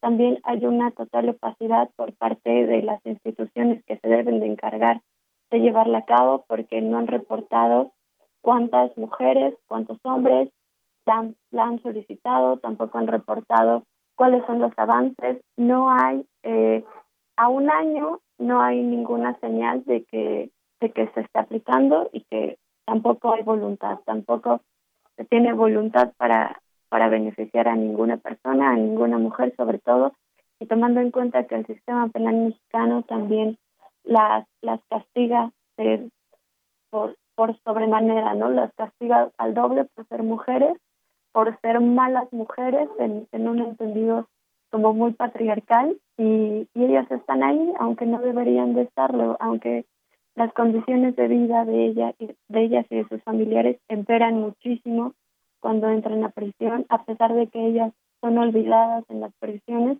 y que también viven en condiciones muy, muy difíciles. Así es, Shareni, pues creo que nos eh, pones de manifiesto lo que está sucediendo, cuál es el contexto que rodea a estas eh, mujeres, si puede haber o no amnistía para ellas y cómo ha quedado, pues si no en el olvido, por lo pronto, pues no ha habido eh, esta, digamos, oportunidad para muchas de ellas y que nos lo hace ver, nos, nos lo haces ver a través también de, pues, una historia en, particular que enmarca muy bien, pues de pronto esas historias, no solamente de pobreza, sino también cuando son obligadas y son, digamos, eh, a veces obligadas y a veces, pues desafortunadamente, eh, forman parte de una situación en la que a través de engaños incluso, pues pueden hacerlas eh, que lleven a cabo algún delito y sobre todo si estamos hablando, por ejemplo, en el transporte de, droga. A mí en alguna ocasión también, y, lo traigo a colación, me parece importante, Shareni, eh, en algún momento estar eh, trabajando, digamos, con mujeres dentro de Santa Marta, Catitla, y cada una es una historia, una historia diferente y una historia particular, donde muchas veces pues ellas reconocen que fueron utilizadas, a veces eh, sabían o a veces no lo que estarían, lo que estaban transportando, que en este caso puede ser eh, droga, pero sin duda eh, pues están ahí por una razón, pero a veces no, a veces se invisibiliza toda esa situación que hay en su entorno. Muchas de estas mujeres con hijos, sabemos que hasta cierta edad nada más pueden estar a su lado, posteriormente pues son separados de, de sus madres y bueno, pues una serie de situaciones también que se viven al interior de una cárcel, las condiciones en las que están y sobre todo pues también el tipo de delitos que, se, que pueden entrar dentro de la amnistía. Sería importante también eh, señalar esto, Shareni. Sí, claro. Eh, es, es muy curioso porque eh, una de las de las especialistas a quienes a quien yo entrevisté me decía que muchas de estas mujeres o la mayoría están privadas de la libertad por una suerte de elección obligada, donde ellas saben, por una parte, qué es lo que están haciendo y cuál es el riesgo de vender, transportar o involucrarse en el mercado de drogas ilícitas, pero al final no tener ninguna opción, porque son mujeres muy jóvenes, porque son mujeres madres solteras o porque están a cargo de una familia completa y eh, no tienen ningún ingreso fijo, no tienen forma de obtener un trabajo que las pueda proteger y que pueda proteger a sus familias de muchas formas, no tienen un trabajo digno y eh, también son mujeres que en la mayoría de los casos son obligadas por sus parejas o por sus familiares a, vender, a transportar drogas. Eh, hay muchas violencias que las atraviesan y es peculiar porque la ley de amnistía toma en cuenta toda, toda, todos estos ejes eh, como que lo sabe, ¿no? Los, los tiene ahí en el panorama y sabe que sabe quiénes son estas mujeres, sabe cómo son, un poco sabe cómo son sus historias y, y pretende y pretende liberarlas, pero no lo hace. Tiene un año que les comento que justo insisto en que tiene un año que se aprobó la ley, pero no hay ninguna mujer que haya sido liberada. Estas mujeres también una de mis entrevistadas me decía que no tendrían por qué estar privadas de la libertad. Y no solo lo dice ella, también la, lo dice la OEA. ¿no? Estas, cuando encarcelan a este tipo de mujeres, no solamente las ponen a ellas en situaciones todavía más complicadas, sino que ponen a sus familias en situaciones muy, muy difíciles. Ellas no tendrían por qué estar ahí y la ley de amnistía un poco lo prevé, pero no hace mucho más, no, no tiene, no hay una voluntad institucional para liberar a estas mujeres que ya que a quienes ya les cambió la vida, ¿no? Justo la historia que yo cuento es la historia de Alicia, una, una mujer que estuvo recluida en su casa por seis años por su padre, desde que dejó la, la primaria hasta que la privaron de la libertad, hasta que la detuvieron estuvo seis años, desde los seis hasta los diecinueve. en su casa y después estuvo otros seis años en Santa Marta. No, ella, ella no conocía ni siquiera el transporte público. Lo único que conocía era esa casa en donde sus familiares vendían drogas y ella no lo sabía. Ella nunca lo supo hasta que la detuvieron y hasta que la inculparon y hasta que tuvo que pagar por lo que hizo alguien que estaba cerca de ella.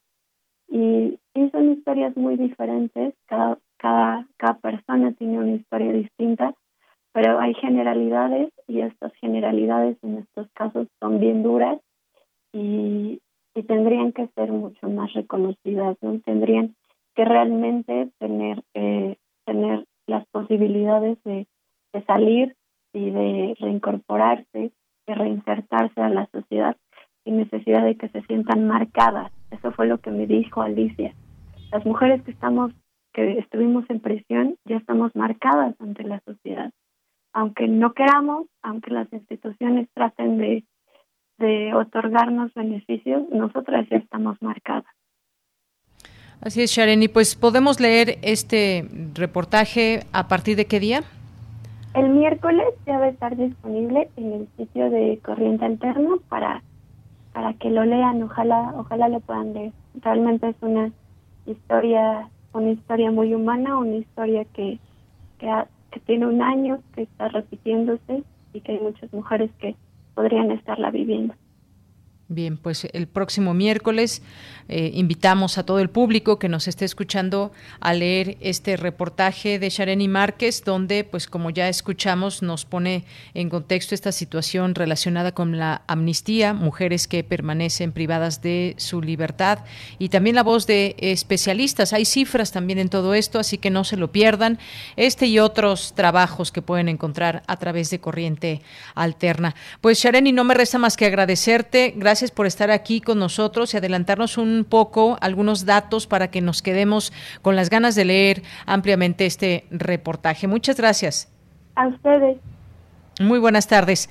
Gracias a Shareni Márquez de la carrera de Ciencias de la Comunicación y este tema que aborda como parte de la Unidad de Investigaciones de Corriente Alterna. Continuamos.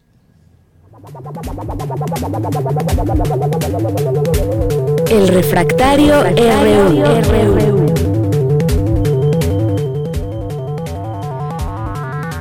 Bien, y pues ya estamos aquí sumergidos en el refractario RU con el maestro Javier Contreras, maestro en Derecho, profesor de la Facultad de, de Estudios Superiores Acatlán y de la Facultad de Derecho. ¿Cómo estás, Javier? Buenas tardes.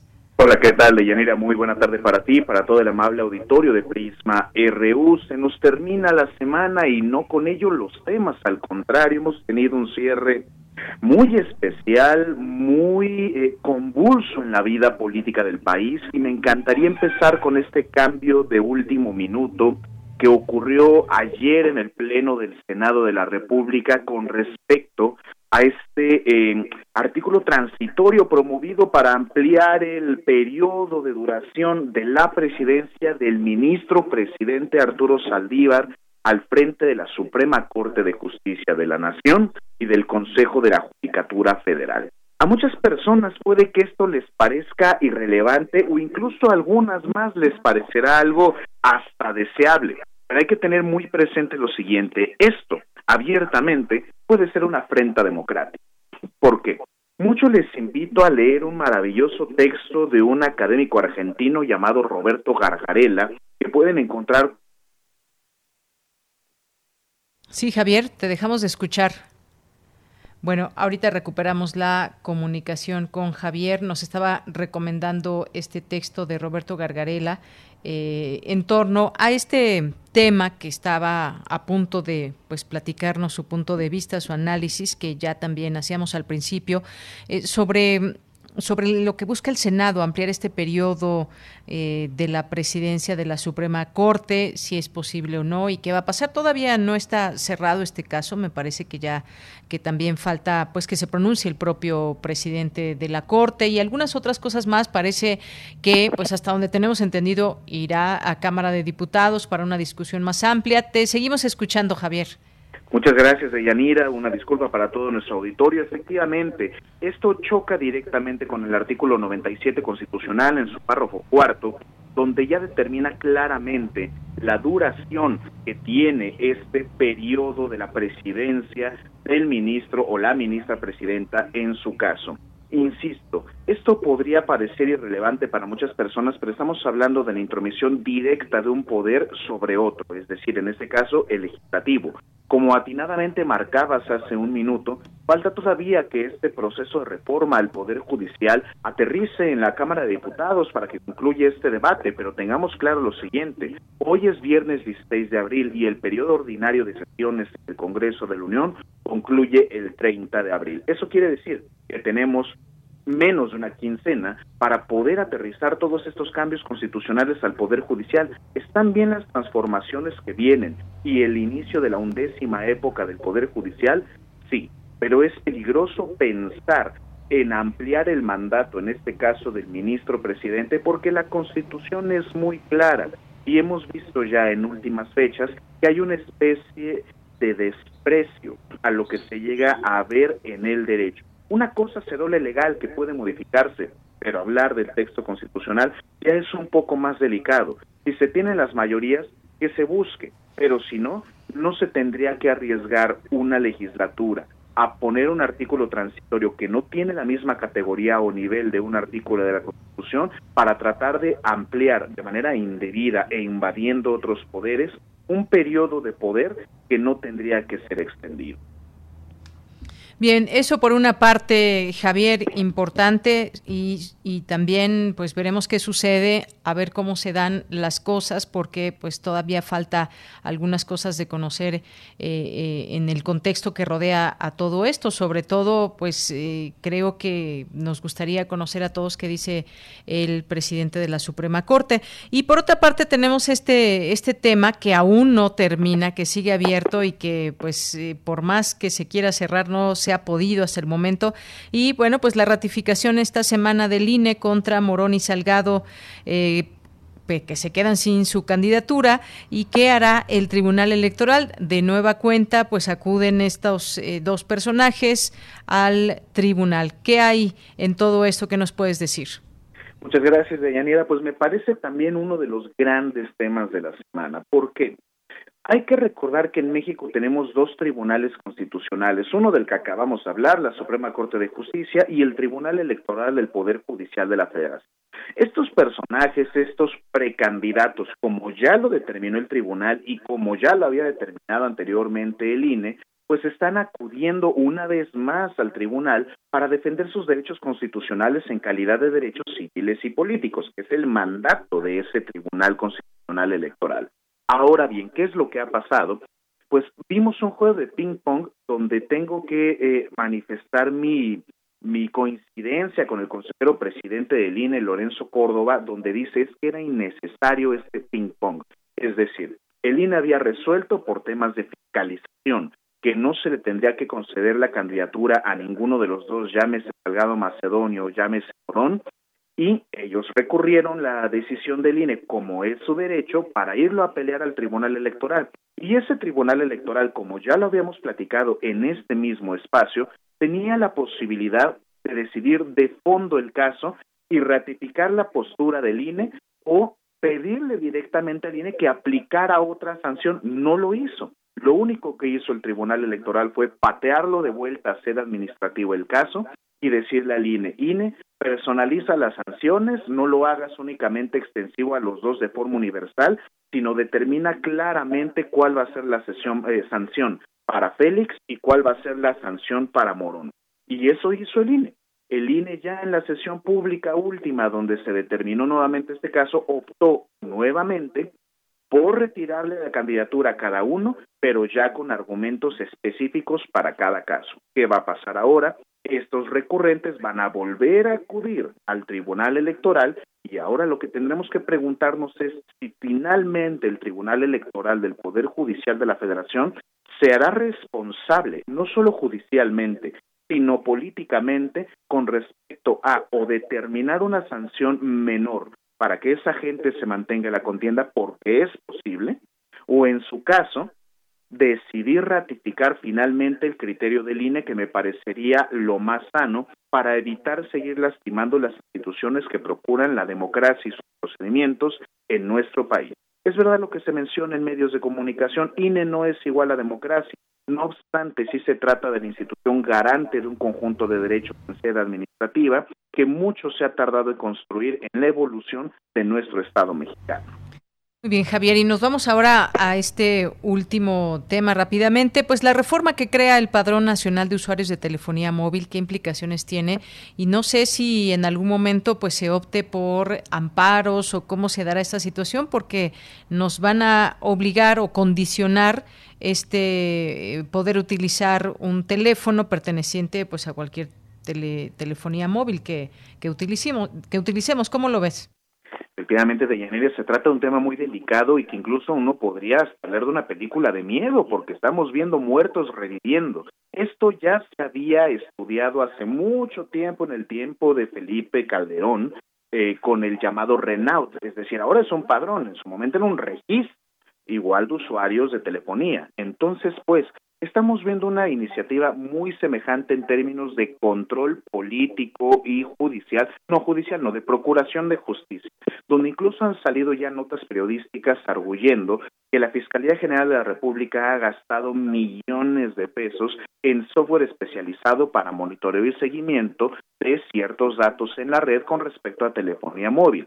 Este padrón tiene las siguientes características. Te va a pedir tu número de línea, la fecha y hora de activación de la línea, el nombre completo de la persona que lo contrata o de la compañera que lo contrata, su nacionalidad, el número de identificación o tu CURP, tus datos biométricos, el domicilio, los datos del concesionario de telecomunicaciones, tu esquema de contratación y los avisos de actualización de información que tampoco podrá recibir de ellos. Es decir, se trata de un registro donde integras, eh, tú eh, entregas eh, íntegramente todos tus datos y no puedes tener un mayor control sobre ellos. El propio INAI, el Instituto Nacional de Transparencia y Acceso a la Información Pública, ya ha advertido de estos riesgos en un sendo comunicado publicado el 13 de abril, es decir, justo cuando se aprobó esta reforma. ¿Qué tenemos frente a nosotros? Como bien mencionas, un posible alud de amparos en el momento que la gente se quiera defender de esta medida, cuando se ponga en práctica simplemente por pensar en la privacidad de las personas y en los actos de molestia que no pueden ser realizados si no están fundados y motivados de acuerdo con nuestro orden constitucional. Me parece que a esto le faltó más debate en la sede legislativa, pero pues, podremos estudiarlo un poco más porque esto no termina por cocinarse aún, quedan sedes pendientes para el debate legislativo. Muy bien, pues muchísimas gracias, gracias Javier por este análisis de estos tres temas. Nos escuchamos la siguiente semana con otros para analizar en este espacio. Gracias. Muchísimas gracias, Yanire, para todo nuestro amable auditorio. Cuídense mucho y que tengan un excelente fin de semana. Igualmente tú, muchas gracias y continuamos. Tu opinión es muy importante. Escríbenos al correo electrónico prisma.radiounam@gmail.com.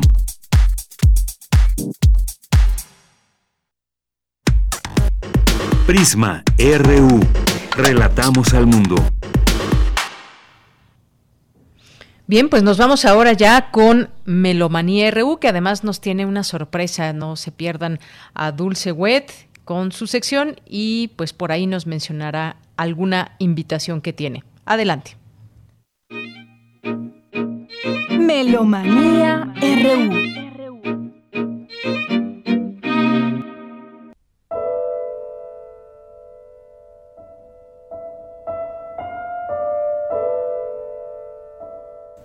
¿Qué tal?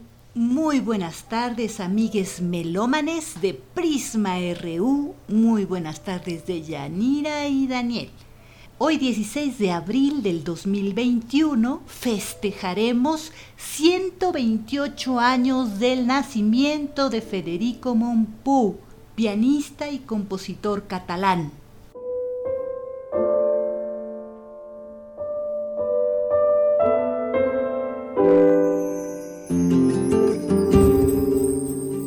somos iguales, dice la. Recordaremos los 102 años de Chabela Vargas, quien nació el 17 de abril de 1919 en San Joaquín de las Flores, Costa Rica. Pero yo ya te quise y no te olvido.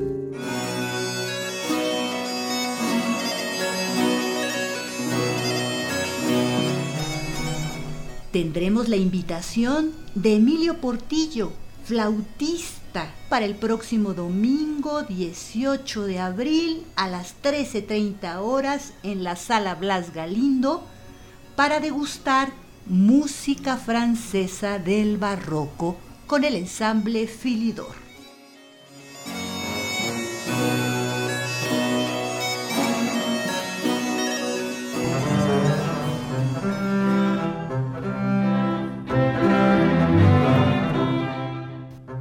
Recordaremos también por último un día como hoy, pero hace 175 años, el fallecimiento de Domenico Dragonetti, a quien escuchamos la semana pasada, pues nacía el 9 de abril de 1763.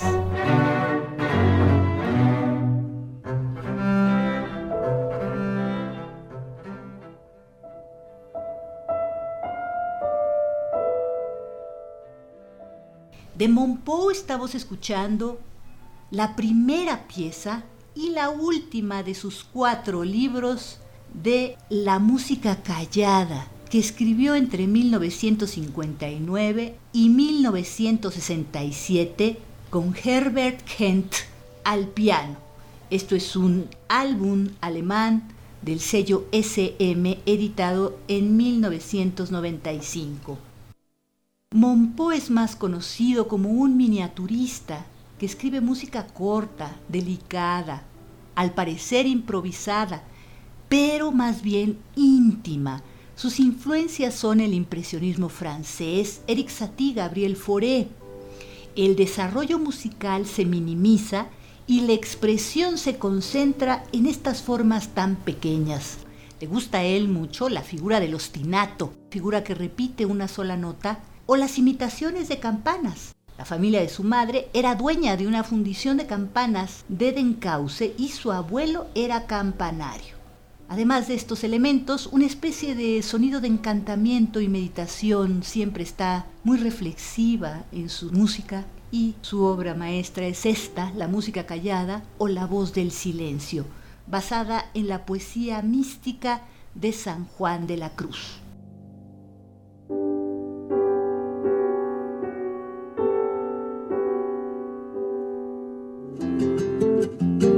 Morir en tus brazos es mi ilusión. Yo no entiendo esas cosas de las clases sociales. Isabel Vargas Lizano, mejor conocida como Chabela Vargas, fue una cantante mexicana nacida en Costa Rica, especialmente conocida por su interpretación de canciones rancheras mexicanas una influyente intérprete en América y Europa, musa de Pedro Almodóvar, aclamada por sus inquietantes interpretaciones, por su voz áspera, llena de ternura. La Academia Latina de las Artes y Ciencias de la Grabación le otorgó un Grammy Latino en 2007. Estamos escuchando una de las canciones que le gustaba mucho a ella, de José Alfredo Jiménez, Vámonos. Esto es música del álbum Roxana Río, donde nadie nos juzgue. Un tributo a Chabela Vargas. Este es un disco del 2019, precisamente cumpliéndose 100 años de su nacimiento, realizado en México por Cubeta Records, producido por la propia Roxana Ríos y Marlboro Music. Roxana Ríos en la voz, Alberto Yagalí en las guitarras y Miguel Ángel Castañeda en las percusiones. Dice la gente.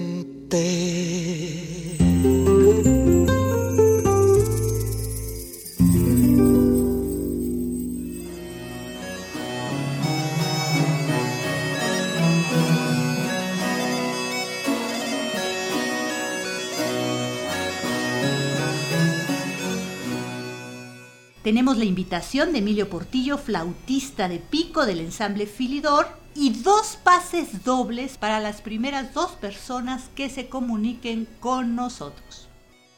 Buenas tardes amigos melómanos de Prisma RU. Yo soy Emilio Portillo, flautista del ensamble Filidor, y les quiero invitar a nuestro próximo concierto este domingo 18 de abril a la 1.30 de la tarde. Vamos a tocar un programa de música barroca, específicamente de música francesa del barroco. Vamos a tocar algunas obras de Boismartier, Pierre Philidor, así como Anne Philidor. Vamos a tocar también Machy, Danglebert y una obra de Oteter. Cabe mencionar que esta música francesa del barroco es una música muy específica, pues es casi una música muy distinta a diferencia de la música alemana o italiana barroca, tiene muchas características muy específicas de este país y bueno, entonces es una música muy especial, muy característica del barroco también y como ya dije anteriormente muy específica. Les queremos invitar a nombre del ensamble Filidor a este concierto. No lo olviden, nos vemos pasado mañana, domingo 18 a las 13.30 horas en el auditorio Blas Galindo del Centro Nacional de las Artes, ubicado en Río Churubusco. Les esperamos.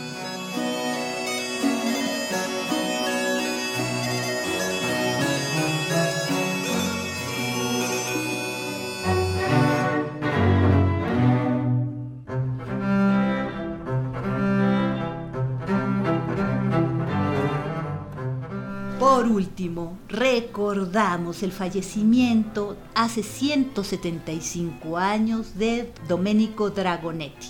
Recordamos que era un virtuoso del contrabajo y compositor italiano que inclusive tocaba con un contrabajo de tres cuerdas y que vivió 30 años en Venecia tocando en la Gran Ópera de Vicenza, en la Capilla de San Marco y en la Ópera Bufa y después se fue en 1794 a Londres para tocar en la orquesta del King's Theatre y ahí se estableció por el resto de su vida. Figura destacada en todos los eventos musicales de la capital inglesa, donde conocería personas muy influyentes como el príncipe consorte, el duque de Leinster, Beethoven, Haydn. A ellos les mostró las posibilidades del contrabajo como instrumento solista, demostró la relevancia de escribir partituras para el contrabajo en la orquesta separada de la del violonchelo, que era la regla común en ese momento, y también es recordado por el arco Dragonetti que desarrolló a lo largo de su vida. Él fallece en Londres el 16 de abril de 1846 y de él escuchamos el Allegro non troppo de su quinteto en sol mayor de 180 para contrabajo, violín, viola 1, viola 2, cello, en tres movimientos. El primero es Adagio, el tercero Andante. Esto es música del álbum Domenico Dragonetti, Venecia 1763, Londres 1846, CD editado en Austria por los sellos Dynamic ECI.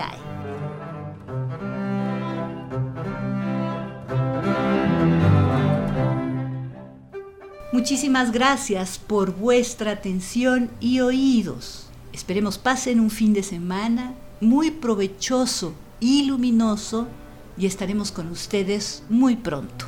Hasta la próxima.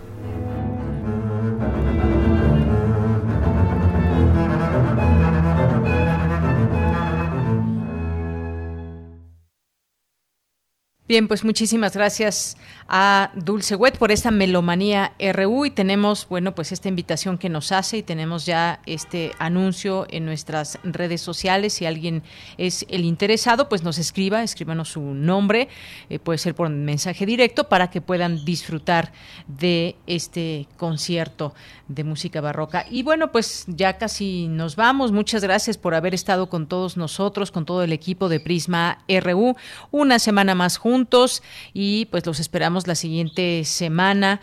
Vamos ya pues eh, en estas fechas del mes de abril y seguimos en estas transmisiones eh, especiales y con toda la información que consideramos debe usted saber sobre el contexto de la pandemia y todo lo que está pasando y temas que siguen desarrollándose aún con todo esta con, toda esta situación. Pues nos vamos a despedir, agradecemos su presencia y gracias también a mis compañeros allá, allá en cabina, a Daniel Olivares en la producción, a Denis Licea en la asistencia de producción, a Arturo González en los controles técnicos. Aquí me despido a nombre de todos, soy de Yanira Morán y vamos a irnos con esta canción que nos pidió David Castillo, Tertulia con Pedro Infante, porque pues ayer recordamos su aniversario luctuoso. Con esto nos despedimos, gracias, buenas tardes y buen provecho. Mari Pepa felicitas Lucio Tilia y Camila que alegraba la tertulia mientras Lupe daba al niño su mamila. Doña Cleta pidió una botella Celia. Nos formó a los de confianza dos en fila. Y brindamos con charanda de Morelia. Después Amelia puso la vitrola y le tupimos a la danza y hechos bola. Había un cadete que se lava chelo, más la canija con Gaspar se daba vuelo. Después nos dieron sandwichitos de jalea. A unos ponches y a los tristes Coca-Cola. Como la gata pa' servir ni se menea. Pa' la cocina yo me fui con mi charola. Ahí me encontré con los amiguitos de Ofelia. Que a contrabando habían pasado su tequila nos aventamos unas copas tras la pila. Y por poquito ya nos cae Amelia. Luego pidieron que cantara Prisma RU. Relatamos al mundo.